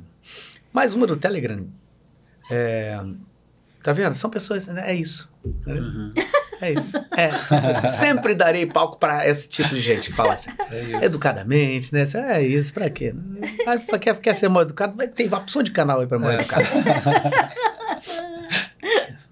Jéssica do Telegram fala assim: boa noite para todos. Qual a opinião de vocês sobre o uso de vozes falecidas através de IA em filmes? Caso a família recebesse algo, seria o mesmo de quando estivesse trabalhando ou seria algo equivalente aos royalties? Peço desculpas caso não saibam do que estou falando, pois pesquisei e vi que já é uma realidade lá fora e eu queria muito saber o que vocês acham e sentem sobre isso. Um grande beijo para vocês. Obrigado, Jéssica. Bom, Ah, Foi aquilo que eu falei do, do caso do James Earl Jones, por exemplo, que ele mesmo autorizou, ele está vivo ainda, ele já autorizou o uso da voz dele mesmo depois que ele não estiver mais aqui, que a família continue recebendo. Eu acho que assim, uma vez que você defina uma, uma forma de pagamento justa em que não se use a voz de alguém falecido, porque é mais barato contratar alguém que morreu do que um dublador que está em atividade, que seja por uma questão, uma decisão artística, e que isso não comprometa o trabalho artístico, que eu acho que esse é o grande problema. Acho que essa talvez seja a grande E questão no talvez não momento. necessariamente seja o mais barato, né, Sérgio? Porque a família vai ter o direito de pedir É. aquilo que ela bem quiser, né? Isso. É, provavelmente tá, vai ter, seja até mais caro. Seja mais caro. é. Porque é isso, é, o uso da, da, da IA, ela nunca pode, nunca pode vir numa de, tipo, baratear aquele processo às custas do, do, do resultado artístico, sabe?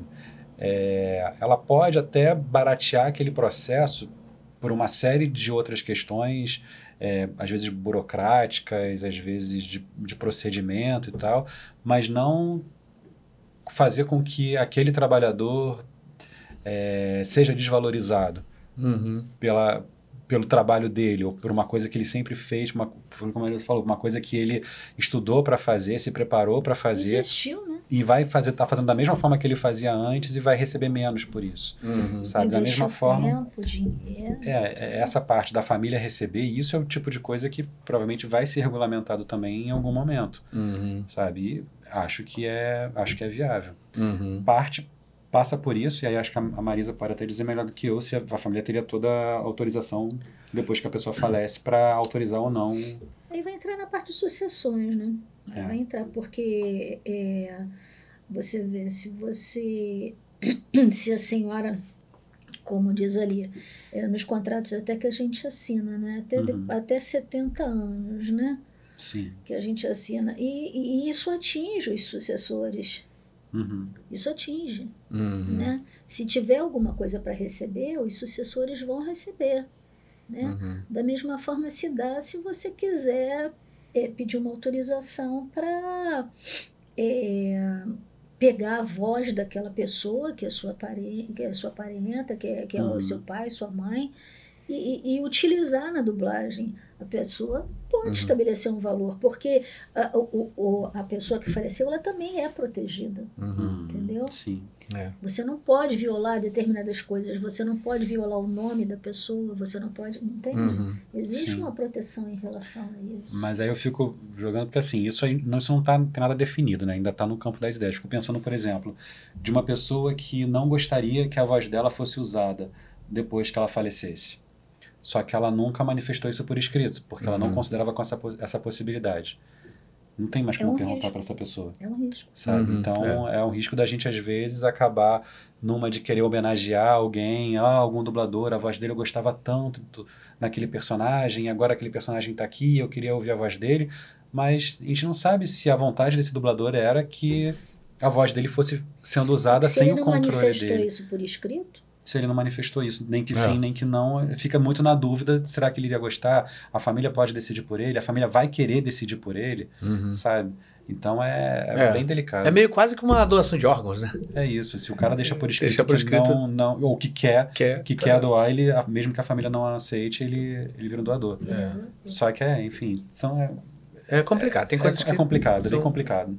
É. Mas acho que vale o debate. Sem dúvida. Muito bem, continuando aqui, deixa eu ver. Ó.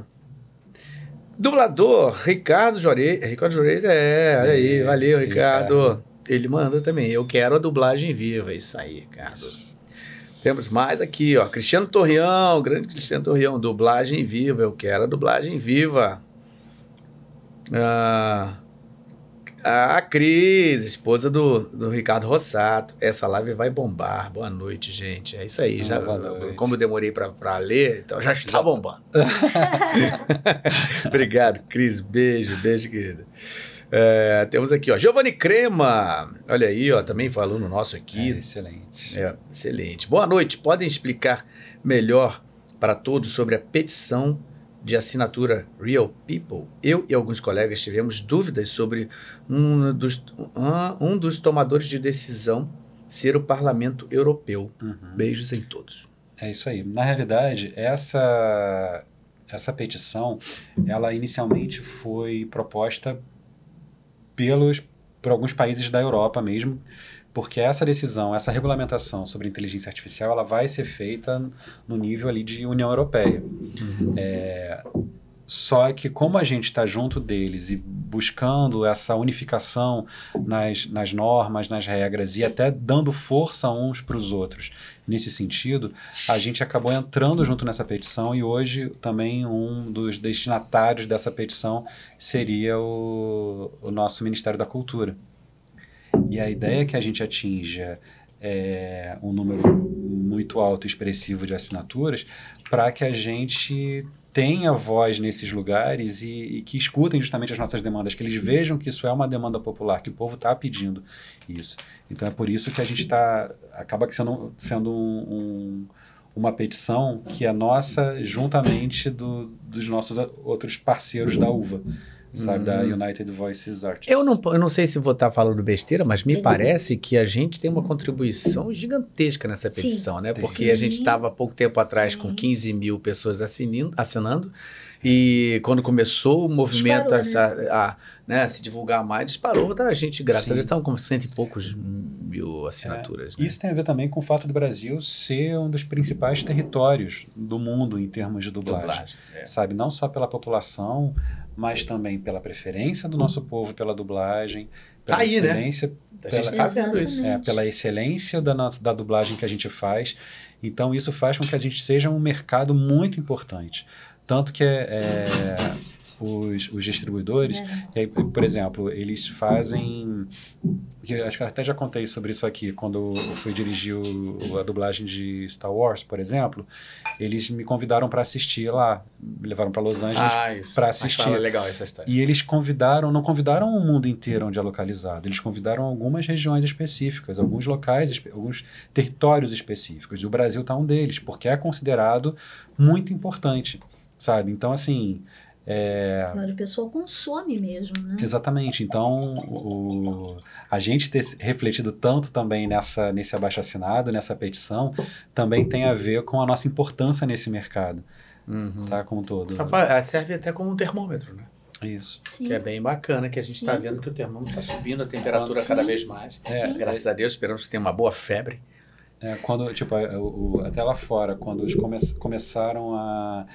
é, essas associações e, e, e sindicatos de voz de outros países da Europa começaram a procurar os distribuidores, alguns perguntaram: mas o Brasil também está incluído? Vocês também estão falando com o Brasil? Eles já estavam preocupados com a gente, sabe? E eles perguntavam da gente, mas eles vão, eles estão também, estão nesse movimento.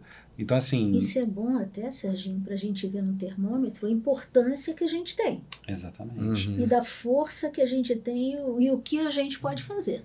Exato. É. Então, assim, isso, e aí isso se reflete aí, quando a gente começa, quando a gente faz uma campanha, quando a gente se mobiliza, a gente conseguiu fazer com que o número de assinaturas subisse É, drasticamente. Foi um aumento de 400%, sei lá quanto foi, rapidamente, duas semanas, né? É, isso. Foi muito é rápido. isso. Para quem não conhece, a gente vai estar com o link aqui na, na nossa descrição aí.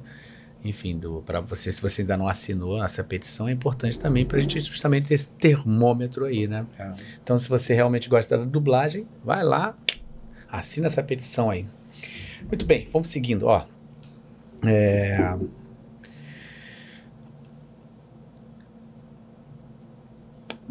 Dublauria.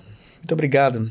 Dublauria, é isso, parece. A IA nunca conseguirá substituir a alma e o amor que nossos dubladores incríveis colocam em cada trabalho. A dublagem é viva.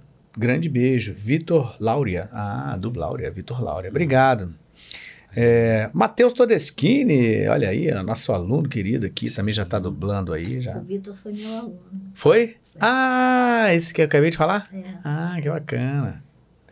Muito bem, boa- o Matheus Todeschini fala assim: boa noite, Galvão, Marisa e Sérgio, boa noite. Hoje não tem pergunta, só agradecimento por ter esses profissionais incríveis liderando e orientando a nossa luta. Obrigado. É isso aí, é Obrigado. isso aí. É bom, né, a gente ver essa galera que está começando aí, que está Sim. engajada aí, porque procurando, se, né, entender o que está acontecendo. Isso né? é importante. É, tem porque é o que vai. Tem que buscar mesmo informação. É. Muito bem, obrigado pelo superchat. Enzo Daneman. Fofinho, bonitinho. Não adianta, eu vou falar assim até você ter 30 anos. É, não é? Você te acompanha a crescer. A IA pode ajudar muito o nosso trabalho se for bem regulamentada. No sync, na melhora do áudio, de alguns home studios, etc. É ótimo estarmos lu- lutando por essa regulamentação desde já. Abração, gente. É isso Um aí. abraço, querido. Pra quem não conhece, claro, Enzo Daneman é um excelente dublador que começou Ah. pequenininho hoje é um galadão. Tem um outro uso que a gente até tinha falado antes de começar, que acho que a gente nem não falou agora, que era, por exemplo, há pouco tempo eu dirigi o, o filme da Netflix, o Maestro, que tinha o Bradley brabo. Cooper, que vai envelhecendo durante o filme, né? E vai, sei lá, dos 20 até os 80 anos.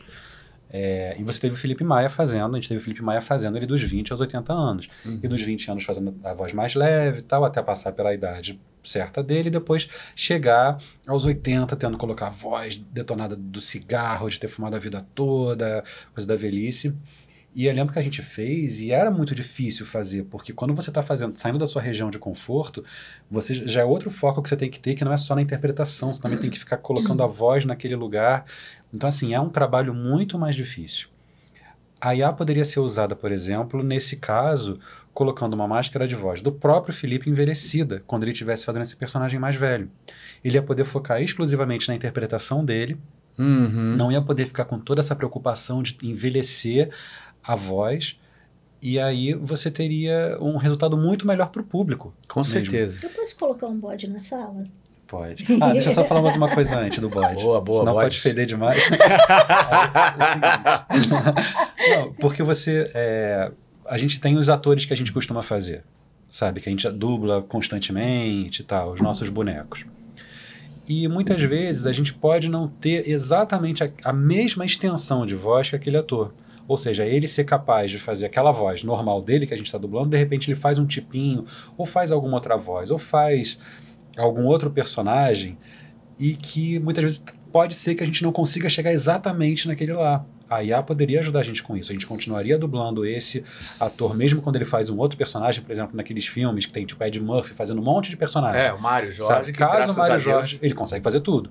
Caso ele não conseguisse Vovó alcançar é, alguma das vozes dele, a IA poderia ajudar ele nisso.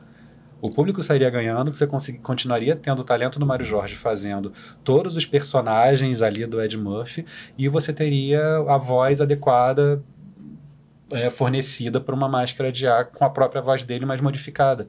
Então, assim, é, é um uso que a IA pode trazer que traria ganho também para a dublagem. Agora Traz o bode. O Tra- vou bode. trazer o Que bode agora. Bode. Traz o. Não, o que eu ia falar é o seguinte, em relação a isso que você colocou, não sei, eu vou colocar até para você me dizer o que, que você acha disso. Que você estava falando de utilizar a IA para envelhecimento da voz do Felipe. Mas uma coisa que eu vejo, tá? É assim, a Marisa, que tá com a idade que tá hoje, como é que ela agiria com 90 anos? Como é que ela falaria? Será, será que ela falaria do mesmo? Você entende? A maturidade na interpretação, da mesma forma, às vezes, que a gente pega uma criança e, e bota para fazer um personagem de criança muito denso, muito pesado. E aí a criança, por não ter aquela experiência, aquela vivência, ela não atinge aquele sofrimento que aquela criança daquele filme passou por aquele trauma, às vezes de abuso, do, do que for. Entende? Então eu não sei se a IA conseguiria atingir isso. Não. Entende? Ela e a interpretação. Porque lembra quando a gente fazia antigamente que a gente pegava eh, um exemplo do Felipe. Felipe faria até aquela idade, depois pegaria um outro ator mais velho. Com, a, com um match de voz semelhante à do Felipe. E se a gente fizesse isso? Se a gente adequasse os matches de voz Uhum. com a IA e pusesse um outro com uma bagagem de vida mais pesada que a dele? Então, só que aí tem um detalhe. Nesse filme, por exemplo, foi o próprio Bradley Cooper que fez ele inteiro. Então, é, quando ele já estava numa idade mais avançada, foi o trabalho de ator do próprio Bradley Cooper fazendo ele mais velho, com aquela interpretação, com, aquela, com aquele tom mais carregado, que o Felipe conseguiu chegar muito bem. Só que o que eu digo é, é o que era mais difícil no estúdio era conseguir dar aquela interpretação, aquele peso de já ter vivido tudo aquilo, ter passado por tudo aquilo e ainda ficar preocupado com a voz. A IA sozinha não conseguiria emular essa vivência, mas o trabalho de ator do Felipe consegue. É, você está falando assim, basicamente, uma mudança que fosse em cima do timbre. Exatamente. É, Ela eu tô só- falando em cima é do isso, Ela timbre. só modificaria o timbre. A interpretação seria toda Seria do toda Felipe, dele. inclusive, para conseguir mais velho fazer isso. Uhum. E isso é muito interessante, essa coisa da, da, da vivência e tal, de você, às vezes, ter uma criança fazendo e, e ter. Eu já passei por isso também. De, de- eu comecei com 12 anos. E deu fazer determinados personagens e, e ter uma certa dificuldade para chegar naquela interpretação, naquela situação, ou reagir de determinada forma, e do diretor ter que fazer de tudo ali do meu Te lado dá a fala, te o conseguir me dizer e me explicar. Eu lembro eu passei isso com a Sumara no estúdio, me, me- me passando uma cena que era dificílima e ela do meu lado, me dando, me, me dando as condições para eu chegar naquele trabalho. Deu, deu outra vez com a Carmen Sheila, a mesma coisa também, ela me dirigindo, também me fazendo, me orientando para eu chegar lá. E isso eu acho que a gente, quando a gente tem bons diretores, a gente até consegue fazer com que a criança, mesmo que não tenha tido aquela vivência, consiga transmitir aquilo, consiga passar aquilo. Claro, você precisa de bons diretores e de bons atores também para conseguir entender e captar isso. Eu acho que nesse ponto a IA não colabora, no sentido de que ela não vai emular uma emoção ou passar mais jovem ou mais velho, mas ela consegue justamente mexer no timbre, sabe? E aí eu acho que é, que é um grande ganho pra gente poder focar exclusivamente na interpretação, sempre ficar se preocupando em deixar a voz mais levinha, porque é um personagem mais jovem, ou deixar a voz mais grave, É, porque mais é uma dificuldade. Tem gente que tem facilidade para isso, tem gente que não tem, né? É. E isso é um trabalho bem difícil, você conseguir Isso. fazer. um- Se você tá falando de uma animação, ok. E o cara pode falar assim? Mas não é a vida normal. Num É. filme, né, com atores, eles vão ter uma diferença muito tênuezinha, né, dessa, desse envelhecimento. Não necessariamente o cara pode estar mais velho e... Não vai- Agora, não vai, né? em relação aí a- a- aos vários personagens que o Mário fez no, no filme do Ed Murphy, Uhum. eu acho que se aí a- adequasse a voz à mãe, ao pai, ao, eh, não ia ficar tão engraçado quanto ficou. No caso do Mário, como é, o Mário consegue fazer isso fez, bem, é, entendeu? sem que dúvida. você vê a, a molecagem do Mário, a experiência É. dele. Mas Porque para fazer um personagem desse tem que ser bom. Mas, é, mas foi o que eu falei. E se tivesse um personagem que o Mario não conseguisse chegar naquela voz? Naquele tom. Naquele tom exato, e fosse ficar Aí uma coisa. ajuda. É, mas, mas foi o que eu falei, não precisou. A gente, nesses, nesses filmes a gente não precisou disso. Mas pensando no futuro, isso pode ser uma ferramenta que pode ajudar em determinados casos. Sem dúvida. Tanto que não atrapalha a interpretação. É, não, é. Primeiro lugar é esse. Primeiro né? lugar, interpretação. Léo Jack Fox diz assim: boa noite. Sobre a questão da negociação, não pode acontecer de youtubers ganharem mais e prejudicarem dubladores antigos, como foi o Marco Antônio no Jack Sparrow? Teve outros fatores também. É, na realidade, eu acho que ele está falando sobre Star Talent. Hum. Não. Porque o que é. tipo, quando você tem Star Talent fazendo filme. Porque assim, na realidade, não é que o Star Talent está ganhando mais do que um dublador para dublar aquele filme. O Star Talent ele está ganhando pelo pelo marketing. É. Ele está ganhando Pela imagem pela dele. imagem dele. Não é pelo É, ele está trabalho fazendo da um dublagem contrato de publicidade. É como É. se ele estivesse indo fazer um comercial de TV.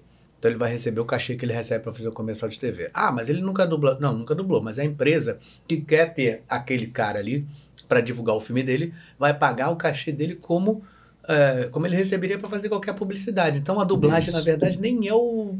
Infelizmente, É, não a é o. qualidade da interpretação não vai entrar nesse mérito. Não vai entrar nesse Coisa também que a IA não vai dar para Não isso. vai conseguir Não ajudar vai conseguir também. ajudar. E, e aí, assim, tanto que isso fica muito nítido porque a gente tem, por exemplo, dentro do distribuidor e tal, a gente tem vários departamentos e, e o dinheiro, ele é alocado e sai de vários desses departamentos. Você tem um departamento de vozes, por exemplo, tal, você tem o orçamento da dublagem Uhum. e muitas vezes esses Star Talents não recebem do orçamento da dublagem. É diferente. Ele Uhum. recebe de um outro Verba de orçamento que vem marketing. de marketing. Então, assim, por isso que muita gente fala, ah, é injusto o cara receber mais que um dublador. Ele não está só dublando.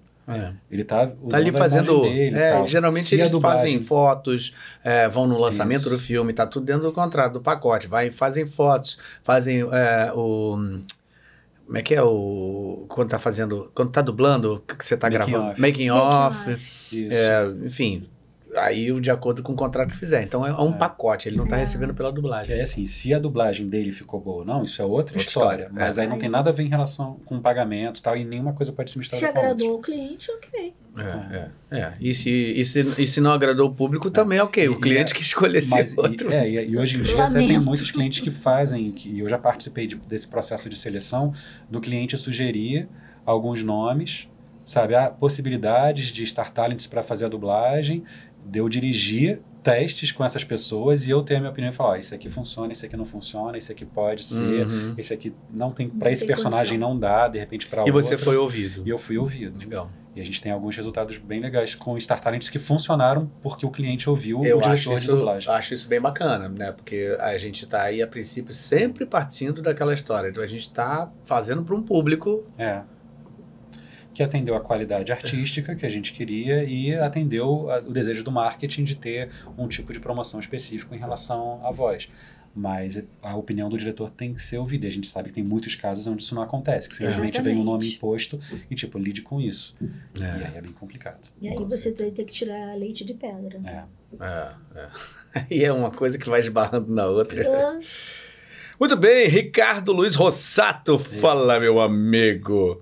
Obrigado, Serginho e Marisa, por todo o envolvimento com esse assunto tão delicado. Amo vocês. Galvão, você é 10 mil e um. Caramba, pô, é brincadeira, hein? Viva a dublagem e quero a dublagem viva. Beijos, meu amigo. Nos falamos Ah, hoje de manhã adoro, cedo. Adoro também. Um grande amigo, irmão. Lucas Sérvio Gonçalves, muito obrigado pelo superchat. Ele fala assim: Marisa Sérgio Galvão, lendas da dublagem, amo vocês, coração, obrigado.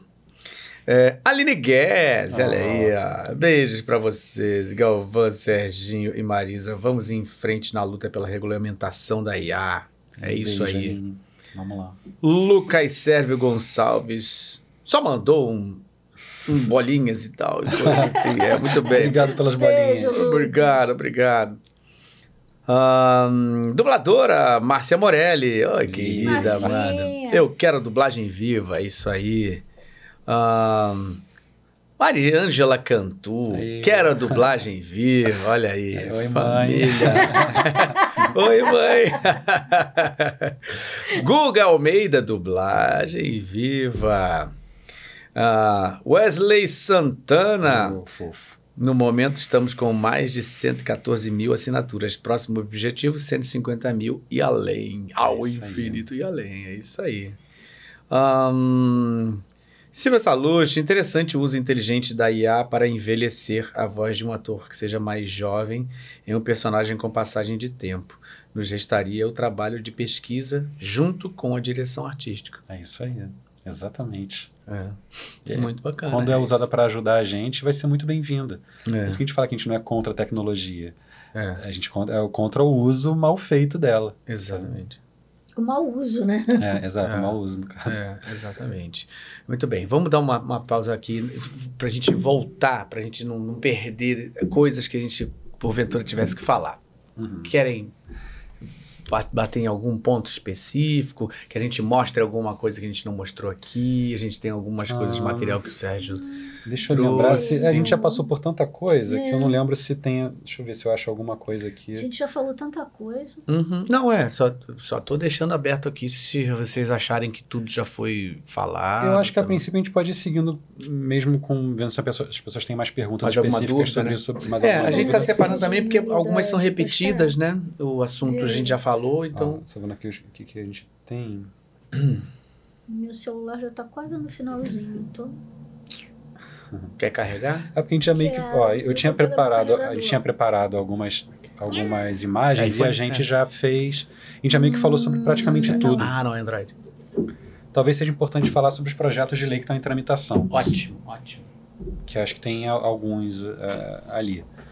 É, Acho que você não, não vai muito pra aí, mas vai ser. Bota aí. Porque a gente pensa muito assim, como que como como a gente vai controlar isso? Uma vez que a gente tem essa regulamentação aqui no Brasil, como que a gente vai definir, por exemplo, ah, não, isso aqui está tá usando um dublador, isso aqui está usando um ator, é, se a dublagem já chegar pronta lá de fora, se isso já for tudo feito lá fora. Uhum. Um dos projetos que a gente está propondo, que está em tramitação, que está na, na comissão de comunicação nesse momento, para ser aprovado, é um que exige que a dublagem, para ser exibida no Brasil, ela tenha sido feita em território nacional. Ela tenha sido feita, não só em território, ela tenha sido feita por empresas brasileiras e, e empresas sediadas no Brasil por atores ou atrizes brasileiros. Uhum. Né? É, e a gente até colocou, a gente ajudou a, a escrever esse projeto de lei, a gente está em contato com o relator do projeto também, fez um substitutivo, e a gente também coloca ali que a gente abre, que existem até exceções, por exemplo, para dubladores que não estão morando no Brasil. Hum. Porque um grande problema disso não era só em termos de fiscalização, seria também de, às vezes, uma evasão de divisas, de você ficar gravando coisas fora do Brasil porque ah, sai muito mais barato e você tem uma perda de impostos aqui no Brasil. Sabe? Simplesmente evasão de divisas mesmo. E a gente colocou aqui, se o dublador, um dublador brasileiro, para ele poder continuar fazendo um trabalho desses, ele teria que ser registrado no Brasil, reconhecido, ou seja, ele tem que ser um ator com registro de ator emitido pelo Ministério do Trabalho, e ele tem que recolher os impostos pelo Brasil, sabe? Então, ou seja, isso, isso contemplaria também vários colegas nossos, por exemplo, que não, não moram mais no Brasil, mas que continuam trabalhando para cá, já que agora com a dublagem remota isso virou uma possibilidade. Uhum. Né? Eles não ficariam excluídos do mercado. Mas a gente conseguiria ter um controle maior do que está sendo feito, para a gente Uhum. poder justamente fiscalizar. Eles dublariam com empresas sediadas no Brasil. Eles Uhum. dublariam com empresas daqui. Então, assim, esse é um dos projetos de lei que estão em tramitação e que já nos ajudaria, Uhum. sabe?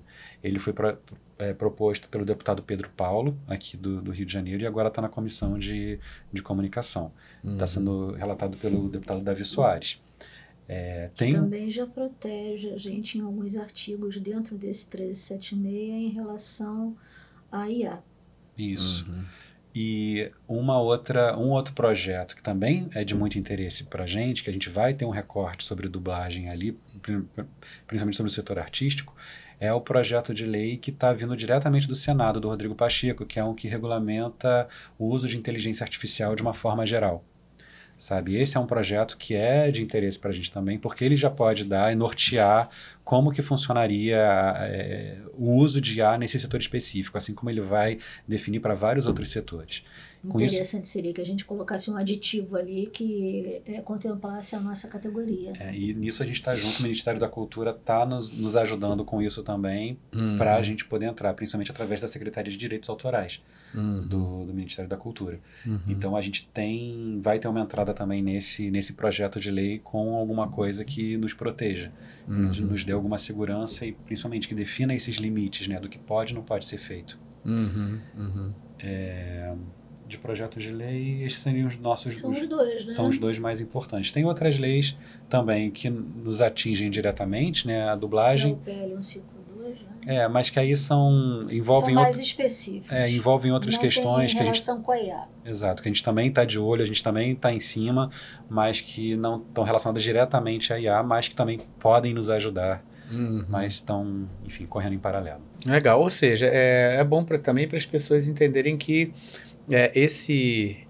é, efeito IA serviu também para a gente né, voltar a falar sobre alguns assuntos, né? Que é assim, aquele, aquele velho ditado, quem tem um tem medo, né? É. Então, Sim, claro. quando você sente uma... Peraí, então vamos aproveitar e vamos ver como é que Né? nós estamos, né? Então, acho que isso também deu uma, uma levantada na... na, na- E importante também que as pessoas é, é, verem que a gente não está parado, sabe? É, a gente, ah, mas por que, que só agora vocês estão fazendo isso? A gente já está se reunindo desde o ano passado, desde o início do ano passado. Uhum. Que a gente já né? está falando sobre isso, que a gente já é está agora. vendo e procurando e falando com deputados e vendo a coisa do projeto de lei e acompanhando. É, agora a gente viu que a gente precisava dar essa intensificada por uma série de motivos. Primeiro porque a gente teve, conseguiu através da UVA fazer o contato com os distribuidores, pedindo aquela a, a cláusula no, no contrato que protege a gente nesse momento em que ainda não tem regulamentação. A gente saiu no final da, da greve lá nos Estados Unidos, né, dos roteiristas e dos atores, saiu uma resolução sobre inteligência artificial ali também, que uma é interessante muito interessante para a gente, para a gente entender, e, e a outra já não tanto, é para a gente ficar atento. A que é interessante, por exemplo, é o uso da inteligência artificial para fazer, com, por exemplo, configurantes. A pessoa chega para fazer uma diária de gravação, ela tem o corpo do, dela, dela todo escaneado, e depois nas gravações subsequentes, nas cenas subsequentes, eles podem usar essa imagem. E eles definiram aqui em contrato que no dia que isso for feito, na hora que isso for feito, o aquele figurante, aquele ator, ele vai receber por aquilo como se ele tivesse ido para o estúdio gravar. Uhum. Então, é que se aquilo for de alguma forma é, ser mais interessante, se aquilo for mais interessante para aquela empresa, ah, não, preferimos fazer dessa forma e tal, tudo bem, mas o o cara vai receber por isso. Ele não vai ter ficado de fora, ele não vai ter perdido o trabalho dele. Esse é, tipo, é um dos usos que, que eles estão prevendo para a IA e que vai ter uma compensação para o trabalhador quando tiver a imagem dele usada. No nosso caso, a gente fala da voz, né? mas ali seria a imagem. Um outro aspecto que preocupou a gente foi quando houve uma autorização dizendo que pode ser autorizado que o dublador, que o ator tenha a voz dele localizada em outros idiomas. E aí, isso é uma coisa que preocupa a gente. Porque a partir do momento que você tiver a voz do ator sendo localizada imediatamente, a gente perde tudo aquilo que a gente tinha falado originalmente, de trazer o nosso colorido, de trazer a nossa cultura para aquilo ali não ser simplesmente uma nova colonização vindo de fora. Que a gente Uhum. vai, eh, vai. Que aí vai, que a gente chama comumente seriádico de enlatado, aí vai, Vai ser um enlatado literalmente mesmo, enlatado, é. Porque não vai ter nada nosso. É, esse a gente chama de aculturação. É. O termo assim, é aculturação. E isso é Agora, perigoso. Uma coisa que, por isso é necessário. É, vamos expli- explicitar um pouquinho melhor essa questão de. Porque às vezes a pessoa não sabe exatamente o que é isso. né? O que que é essa possibilidade do ator que está lá fora, a voz dele, dele mesmo, né? O Brad Pitt está lá fazendo um filme. Aí o filme vem para o Brasil. E aí existe a IA, ela pode. O cara da empresa pode negociar com o ator para ele dar autorização para se utilizar a voz dele em qualquer outro idioma. E a IA Isso. transformaria a voz do próprio Brad Pitt em outras, outros idiomas. Outros idiomas. Assim, num, num clique, né? Isso. Então, é, é- é, se- seria é sobre isso que a gente está falando. Inclusive, É. a gente tem até. Acho que a gente tem alguma coisa. Vamos mostrar isso daqui, Ares? Por favor, vê se a gente tem um exemplo de. Acho que a gente tem exemplo de coisa que foi Tem dublagem em sim. cima de. Né? Olha isso aí, ó. Ah, ainda não, né? Tá bom, tá bom. Bom, a gente vai ter aí para vocês Deixa eu colocar uma entenderem isso. coisa para você em relação a isso. Daí é necessário que enquanto não é, é- é- é- é- é- em relação a essa questão de vir dublado lá de fora, é necessário que em relação à regulamentação exista uma vedação Uhum. o que, que significa uma vedação? Um impedimento, uma proibição para que isso aconteça dentro do território nacional. Uhum. Entendeu? Uma lei que fala Uma lei fala- que vede essa possibilidade. Porque se isso for admitido, acabou. Acabou. É, Você está assinando teu atestado de óbito aqui. É. Entendeu? Ah, mas o outro pai. Não interessa. Aqui não. Aqui Uhum. é minha casa. Na minha casa mando eu. Minha casa, minhas regras. Uhum. Certo? Uhum. Então há que se estabelecer esse tipo de normatização de regulamentação. Inclusive, quando existe regulamentação e normatização, também existem é, artigos e cláusulas onde você vai encontrar vedações, proibições. Uhum. Uhum. É, cada país tem suas leis, né? muita gente falou isso com a gente. Vocês estão buscando regulamentação. Por que, que vocês não buscam a proibição? A regulamentação também vai envolver proibição em, em vários aspectos. Quando ela define limites do que pode e não pode, algumas coisas vão Uhum. Ser ser proibidas, É. sabe? E quando a gente busca a regulamentação, a gente está falando de uma forma mais ampla.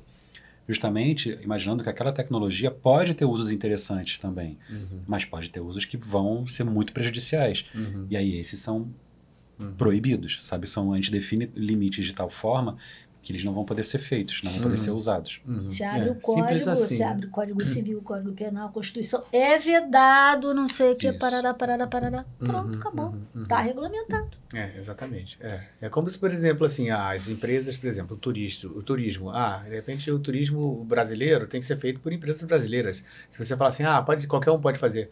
É óbvio que uma opção de empresas internacionais vão perceber que ali existe uma grande possibilidade de lucro e vai falar assim, ah, ok, vamos montar todo o esquema de turismo feito por fora. E aí É, é isso, né? é isso. Então, é, é isso. É, é- é dizer o que, que pode ser feito dentro do seu país para que sigam as suas próprias regras, que os impostos fiquem ali dentro e tudo isso vai girando. Não né? é evasão de divisas. É, é- né? exatamente. Vamos já agora podemos ver aí o, o- o- Nunca entendi porque algumas pessoas têm a sorte de nascer com a oportunidade que tive de ter esse caminho na vida. Em todas as partes do mundo, há uma mulher como eu, com as mesmas habilidades e desejos, a mesma ética de trabalho e amor pela sua família, que provavelmente faria filmes e discursos de melhor qualidade. Quando ela se senta em um campo de refugiados, ela não tem voz.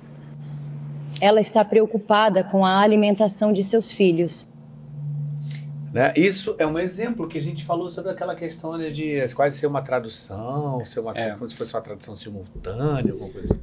Eu fico imaginando a Angel- a Angelina Jolie falando isso no Tomb Raider. É.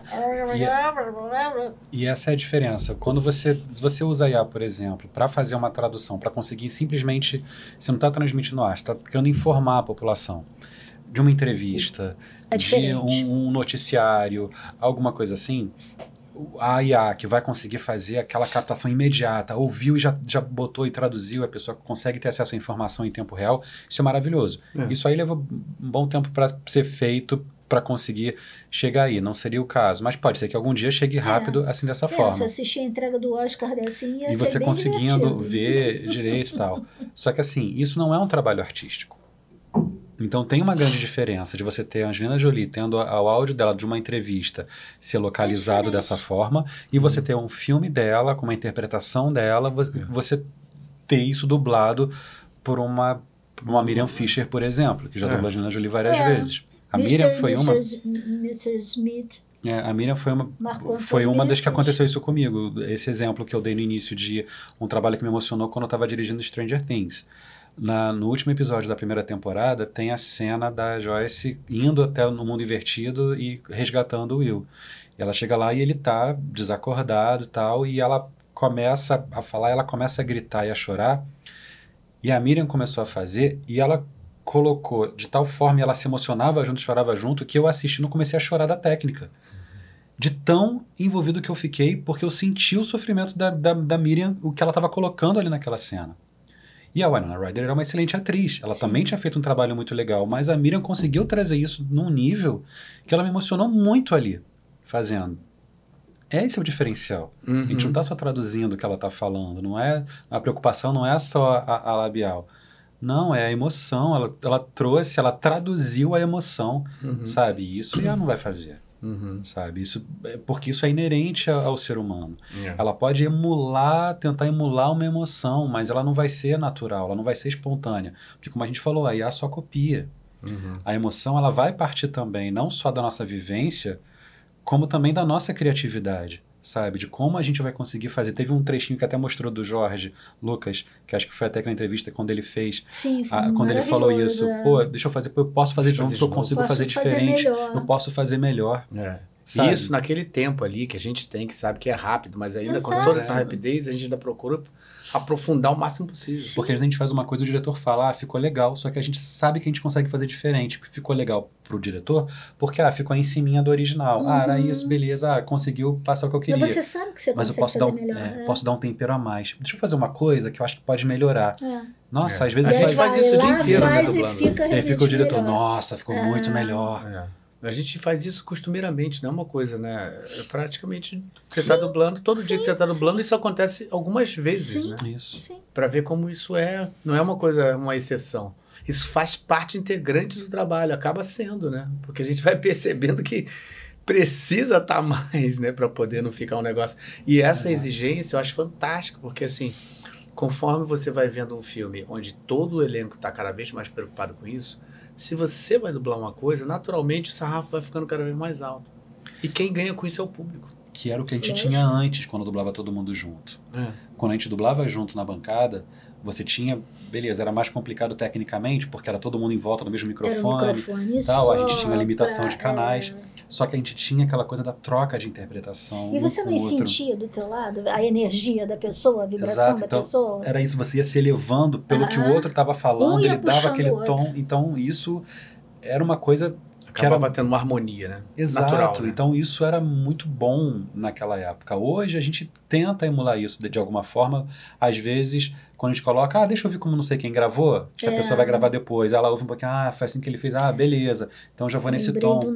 Ou o diretor fica ouvindo já tudo que está gravado ao mesmo tempo para já ir vendo se funciona e fala, não, olha, entra, pode ir mais forte, porque ele já veio num tom um pouco acima, então para ficar legal essa troca. Mas assim, antes você tinha isso naturalmente na bancada já, entre os dubladores. Sabe o que, que eu fiz com a Fabiana Vieira uma vez? A Fabiana estava gravando uma minissérie comigo, que era o Smile, e tinha uma cena de, de duas meninas que era- elas eram casadas e elas estavam terminando o relacionamento. E a Fabiana, ela fazia uma das meninas. Aí eu falei, ensaia, Fabi. Ela ensaiou com o original. Aí depois eu falei pro técnico assim, coloca o gravado pra ela. Cara, ela ela, ela chorava, e foi a última cena do filme. Ela acabou o filme chorando. Falei, Fabi, desculpa a sacanagem, mas eu precisava fazer isso com você, porque eu sabia que eu ia conseguir tirar de outro. você aquilo, que- É. aquilo que eu queria. Ah, Entendeu? Porque ela estava ouvindo. uhum. Ela teve o retorno da emoção de quem Uhum. estava lá do outro lado, entendeu? É, é. Nossa, foi maravilhoso. Ficou diferença. maravilhoso. É, isso é o nosso diferencial, É. sabe? É quando a gente consegue fazer isso e, e- e fica melhor do que o original. Uma tradução assim, você não tem como, ah, nossa, em português passou mais emoção. Não tem, simplesmente foi uma tradução simultânea, sabe? Ela, ela localizou o que estava falando, ela não deu a nossa versão, sabe? Então, assim, quando tem um propósito simplesmente informativo, principalmente de- desse jeito, tipo, para dar acesso mais rápido àquela informação, uma cerimônia de entrega do Oscar, você conseguir ver em tempo real Ah, é muito tudo que tá legal. acontecendo, pô, ia ser muito legal. Maravilhoso. É, com A certeza, gente que a com gente- sono, meia-noite, para ficar lendo ouvindo A gente aí, na verdade, a gente teve, vai, o, o coitado do, do tradutor simultâneo vai perder o emprego dele, né? Mas assim... Na, na- na realidade, vai ter outras formas de se trabalhar, outras formas, até para o tradutor simultâneo também é, entrar, porque o tradutor é, é extremamente importante também na versão, sabe? Pode ser, assim como a gente fala, a, a- nossa profissão ela vai mudando muito com o tempo, né? Ela Uhum. mudou quando a gente trabalhava junto e a gente passou a partir É, trabalhar o separado. Loop, depois veio a DA, veio o Matic, veio. É, foram e várias. agora veio o Pro Tools e tal. Então, assim, assim como ela mudou e a gente foi se adaptando e foi achando formas de se, de se reestruturar, de se reinventar e de aprimorar o nosso trabalho, o próprio tradutor vai ter esse, esse processo também de pode ser que uma ou outra coisa naquele momento ele não vai fazer aquele trabalho por ser um trabalho às vezes automatizado demais mas a criatividade do tradutor ela não vai ser desprezada a criatividade do tradutor é o que pelo menos mostra vários desses trabalhos que a gente estava vendo de, de aquelas, aquelas alterações de texto, muitas delas não vieram do, do dublador e nem do diretor na hora do estúdio, vieram do tradutor. Uhum. Então o tradutor tem uma função toda especial nesse processo criativo, principalmente quando está envolvendo arte. Sabe? Então, assim, por mais que possa ter um outro trabalho, ah, não, mas esse trabalho aqui pode ser que o tradutor não faça mais, mas vai ter outros que vai ser necessário Um um filme tradutor. traduzido, bem traduzido, nossa, o pro dublador que chega na bancada e Nossa, pega é uma uma- boa nossa, tradução. a gente até respira. É, é um alívio, é um alívio. gente, é um alívio. Tem, eh, ao passo que tem traduções, às vezes, que eu falo que não são traduções, são traições, mas aí acontece, É. né? E, Acontece. e ainda tem isso também, né? A, a gente já encampou isso como um trabalho do dublador, porque a gente percebe que se não fizer, não vai ficar bom. Então a gente, conjunto com o diretor que tá ali, Vai tem que fazer e modificando, e é tudo é feito ali na hora. É, realmente, a IA não vai fazer isso. Eu lembro, por exemplo, teve uma das, uma das um mantra, coisas hein? que a gente A mostrou. IA não vai fazer. Uma das ceninhas que a gente mostrou foi aquela do Procurando Dory. Que eles falam do, do, do É, mar, a- sim, o mar aberto Bar e o bar do Alberto. Alberto. E fui eu que traduzi e o bar do Alberto fui eu que coloquei Ah, na é? tradução, quando estava fazendo. Então, assim, esse foi um trabalho que o tradutor entrou e ele fez parte de, de um exemplo que era que está sendo usado para mostrar como que a dublagem consegue trazer para cá. Então, assim, Que aí não é nem tradução, né, Sérgio? É versão. é a nossa versão. é, é. E isso foi uma coisa que a gente não falou até agora que é importante. Quando a gente está falando sobre isso, sobre o trabalho do dublador, ah, o diretor, não são só eles. Tem toda uma cadeia produtiva que está envolvida nesse trabalho também. Então, quando a gente está falando de postos de trabalho, não é simplesmente ah, o dublador ficou sem trabalho. Ah, você tem todo um estúdio de dublagem que vive, que vive disso, que funciona em torno disso, que tem muita gente contratada que vai vai desde o técnico, o mixador, o produtor, a pessoa que faz a faxina, a pessoa que faz o café. Tem tanta gente envolvida nesse Parte processo. financeira da administração. É, todo É. mundo. Então, assim, é, é muita gente que cuida dos contratos. Tem gente demais que, é, assim, é até ruim de falar porque eu vou acabar esquecendo de alguém. É. Mas que são esse- Hum. todos essenciais nesse processo. Porque você não faz um filme só com o dublador. É. Você não faz um filme só com o dublador, o diretor e o tradutor. Você precisa, tipo, principalmente agora na pandemia, que a gente viu os técnicos, que muita gente às vezes acabava, tipo, vendo, ah, não, o técnico tá aqui, e viu como o técnico foi essencial para a gente continuar trabalhando, sabe? Essencial para a gente continuar trabalhando para fazer com que a gente pudesse estender a nossa forma de gravação, fazer o home studio, gravar de casa. A gente tinha problema para sincronizar, porque o sinal chegava num tempo diferente e o técnico passou a dublar pela a gente, gente, é. de pegar a nossa voz e ir colocando e se Encaixando, porque tinha o delay também, né? E da- isso da foi essencial, tanto que foi uma coisa que a gente definiu assim que a gente começou a dublar remotamente. Existe uma trindade que não pode ser corrompida. Uma dublagem remota não pode ser feita sem um diretor, sem um dublador e sem um técnico, Uhum. sabe? Então, é, todas essas funções são igualmente importantes para o processo da dublagem, embora no final só o dublador acabe aparecendo. Que isso foi até uma diretor- discussão que aconteceu lá no E- fundo, né? Lá atrás, né? é. Quando começou. Pô, mas esse negócio da dublagem remota, como é que vai ser? O dublador vai fazer, o, às vezes, de diretor e técnico? Como é que vai ser? né? Porque tinha gente oferecendo isso. Ah, não, o próprio dublador pode se gravar e a gente bateu o martelo e falou: não, não pode. E uma coisa, Serginho, também que a gente tem que ressaltar é o seguinte: é, vocês vejam como é que nós não somos contra a tecnologia, porque em um momento de, de, de pandemia, a tecnologia se fez presente e salvou vários É. postos de trabalho Isso. em que nós, nós fomos nos adaptando. Então, o que, que acontece? A tecnologia ela tem que estar a serviço da pessoa, Uhum. né? E não a tecnologia retirar a pessoa do, Uhum. É, exatamente. do meio. É, é, é, é bem, bem complicado isso. É. Bem complicado. Ah, a gente tem aí um exemplo também, né, Ares, de. Acho que tem uma coisa de. Esse exemplo também, só que com game também. Se eu não me engano. Vamos ver. Ah, Vamos lá, garoto. Eu não tenho dito. E garoto, lembre-se, vê se se comporta, hein? Ou então faremos você se comportar, ouviu? Fora, né? Então aqui estou eu, provavelmente na pior escola do país, onde os alunos são bandidos, futuros serial killers e o resto é um bando de babacas. Ótimo, esse velho acha que pode me controlar. Então vamos ver, amigão. Eu sou das pessoas o que elas merecem. Isso aí foi uma localização feita por IA. É, mal feita, né? É. Então, a gente vê. A gente tem trabalhos primorosos de localização feitos aqui no Brasil. É. Sabe? E até, até você falou antes do Gustavo Nader, é um, é um dos diretores, dos melhores diretores de game que a gente tem, sabe? Que faz trabalhos muito bons de localização. E que você tem toda uma alma do dublador ali, você tem o uso da tecnologia sim sendo usada, tipo, a nosso favor para melhorar o trabalho. Você tem todo um trabalho de adaptação junto.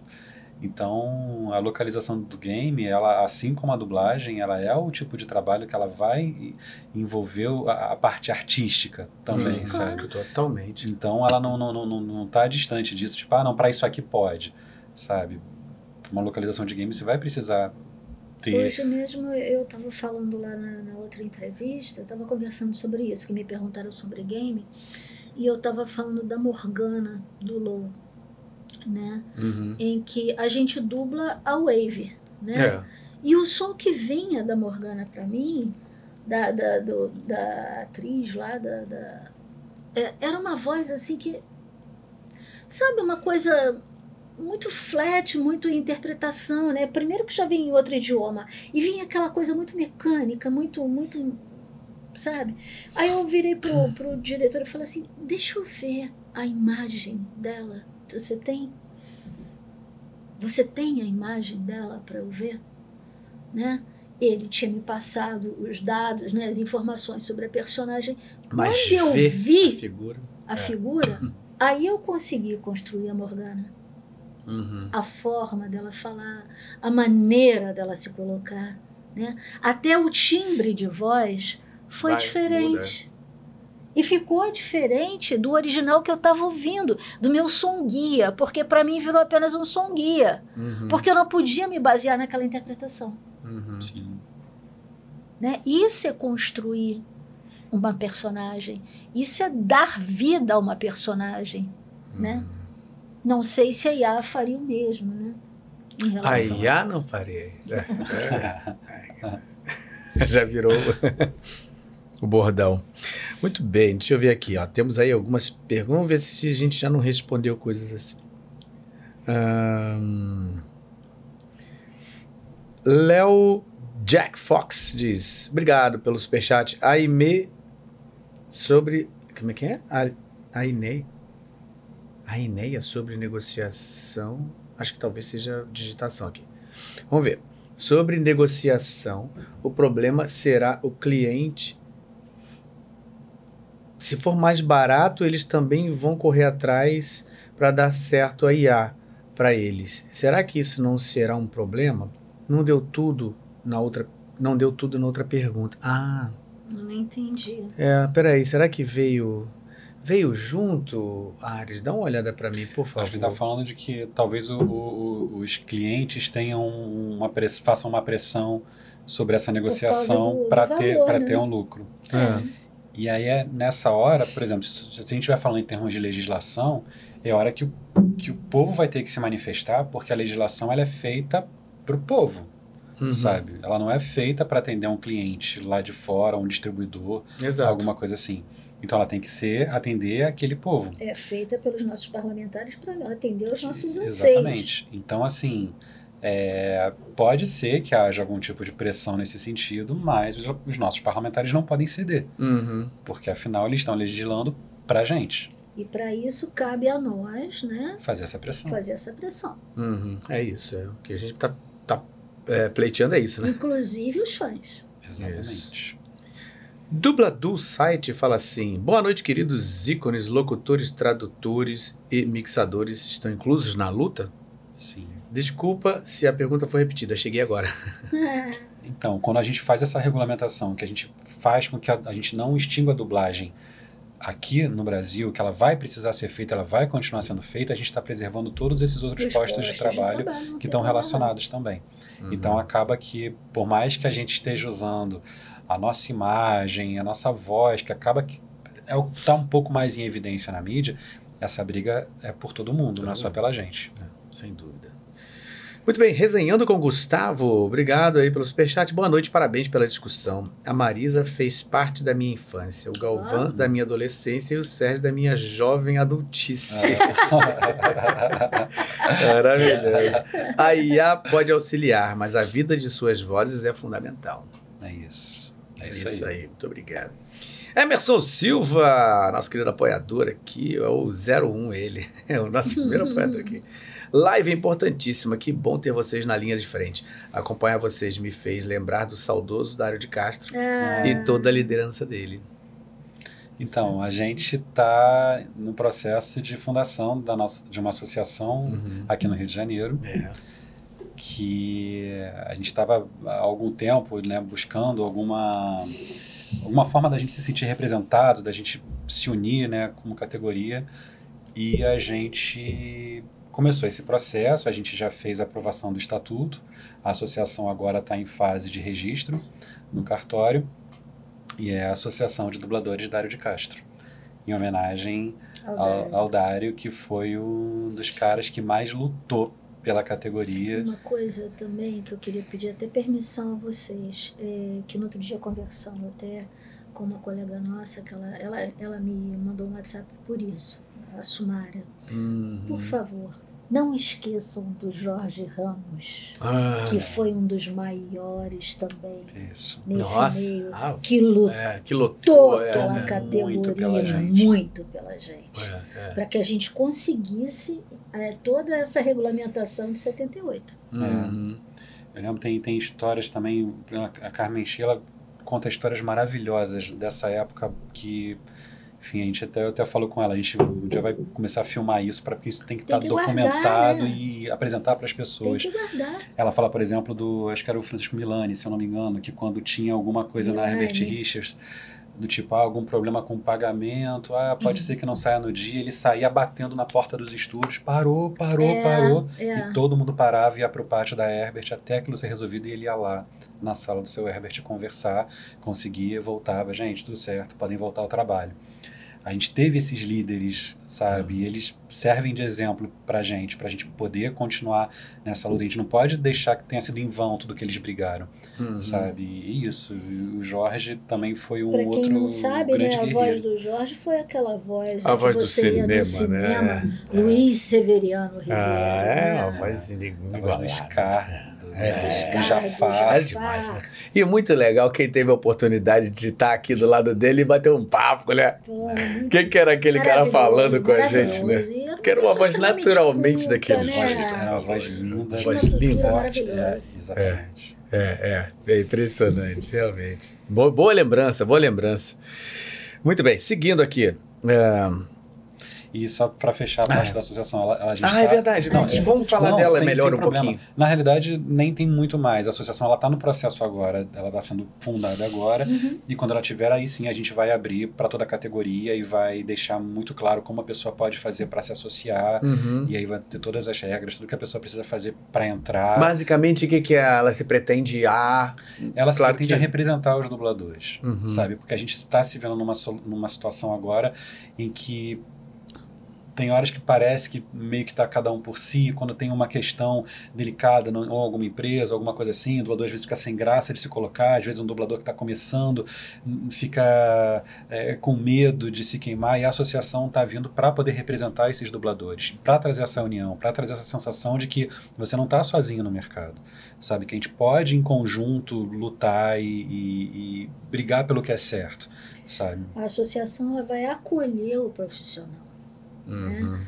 dentro daquilo do- do- dos direitos que ele tem, vai orientar e vai é, é, é, absorver essa, esse, toda essa preocupação que existe da categoria, Uhum, entendeu? Para uhum. que a gente possa trabalhar junto. Uhum, uhum. E a associação a gente pode falar com propriedade, porque dessa primeira gestão eu tô como presidente e a Marisa como vice-presidente. Uhum. Então a gente está bem à frente desse processo e, e, enfim, vão ser os primeiros três anos desse, desse mandato e a gente espera que a gente tenha uma adesão em massa da categoria Uhum. e que, que acho que vai ser muito importante para todo mundo e até para as nossas outras conquistas.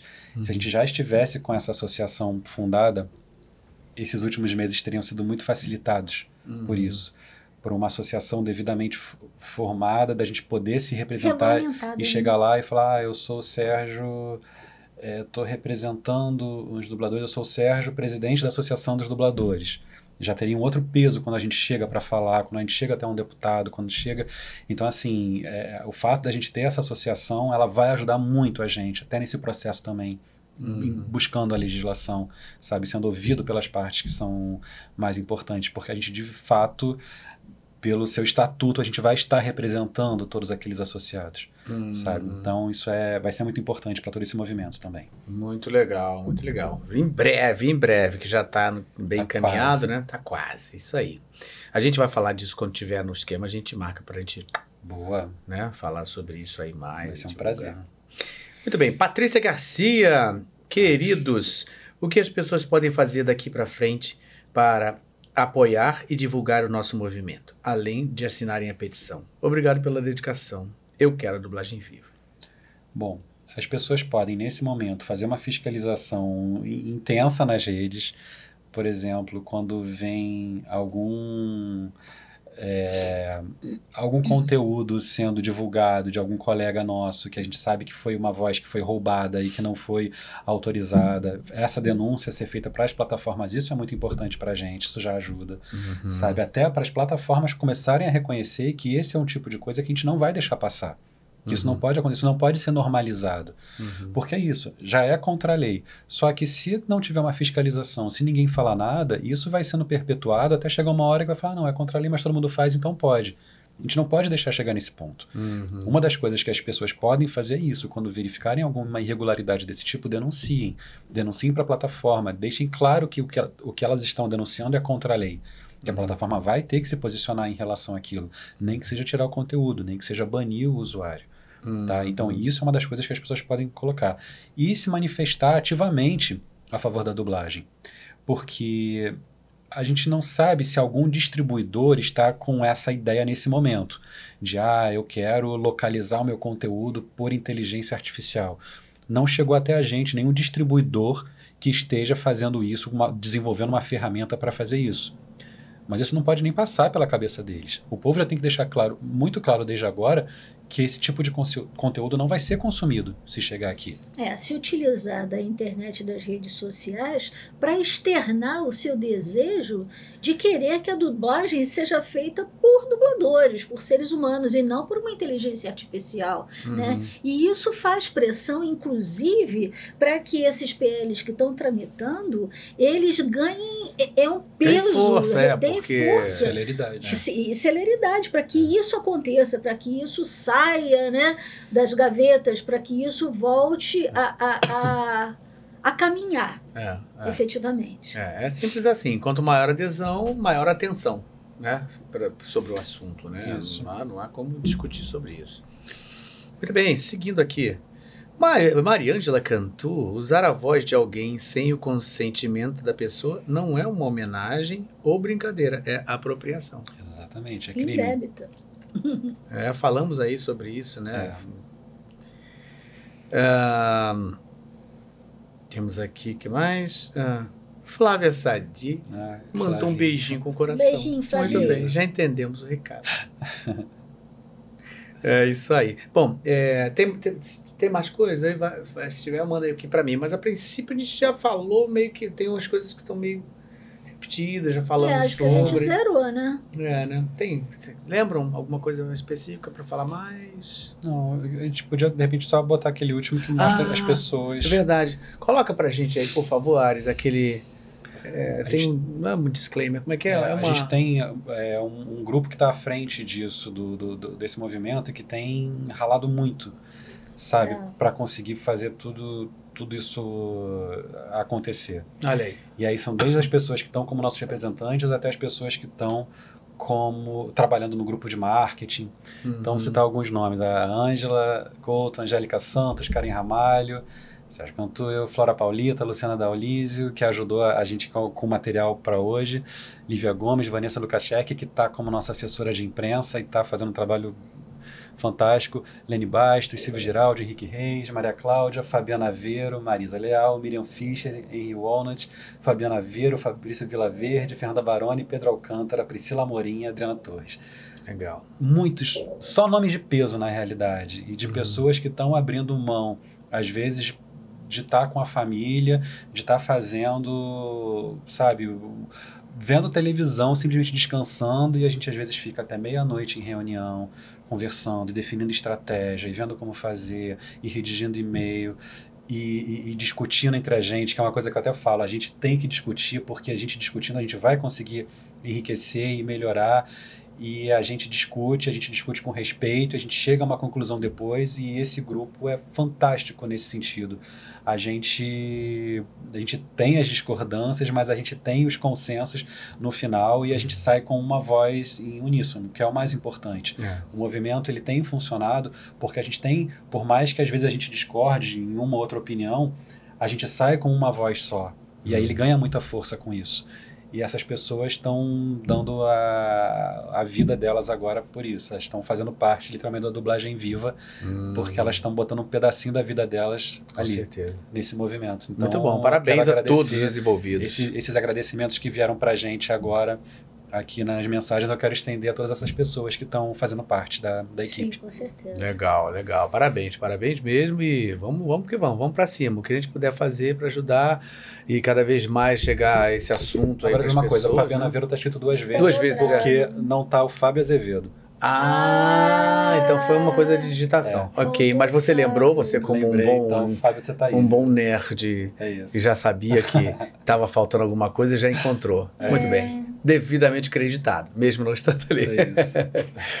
Muito legal. Bom, é isso, galera. Então, queria agradecer novamente vocês estarem aqui, né, nesse momento especial, né? Hoje foi um dia diferente aqui, mas eu acho que é importante a gente de vez em quando estar sempre atento, o desfoque, a gente fala dos, dos, dos talentos, fala da vida deles, dos personagens. A gente não falou muito sobre isso, apesar dos dois já, já estiveram aqui, então quem quiser não viu ainda, assistam os episódios deles, que foi sensacional, os cortes também estão aí, tá?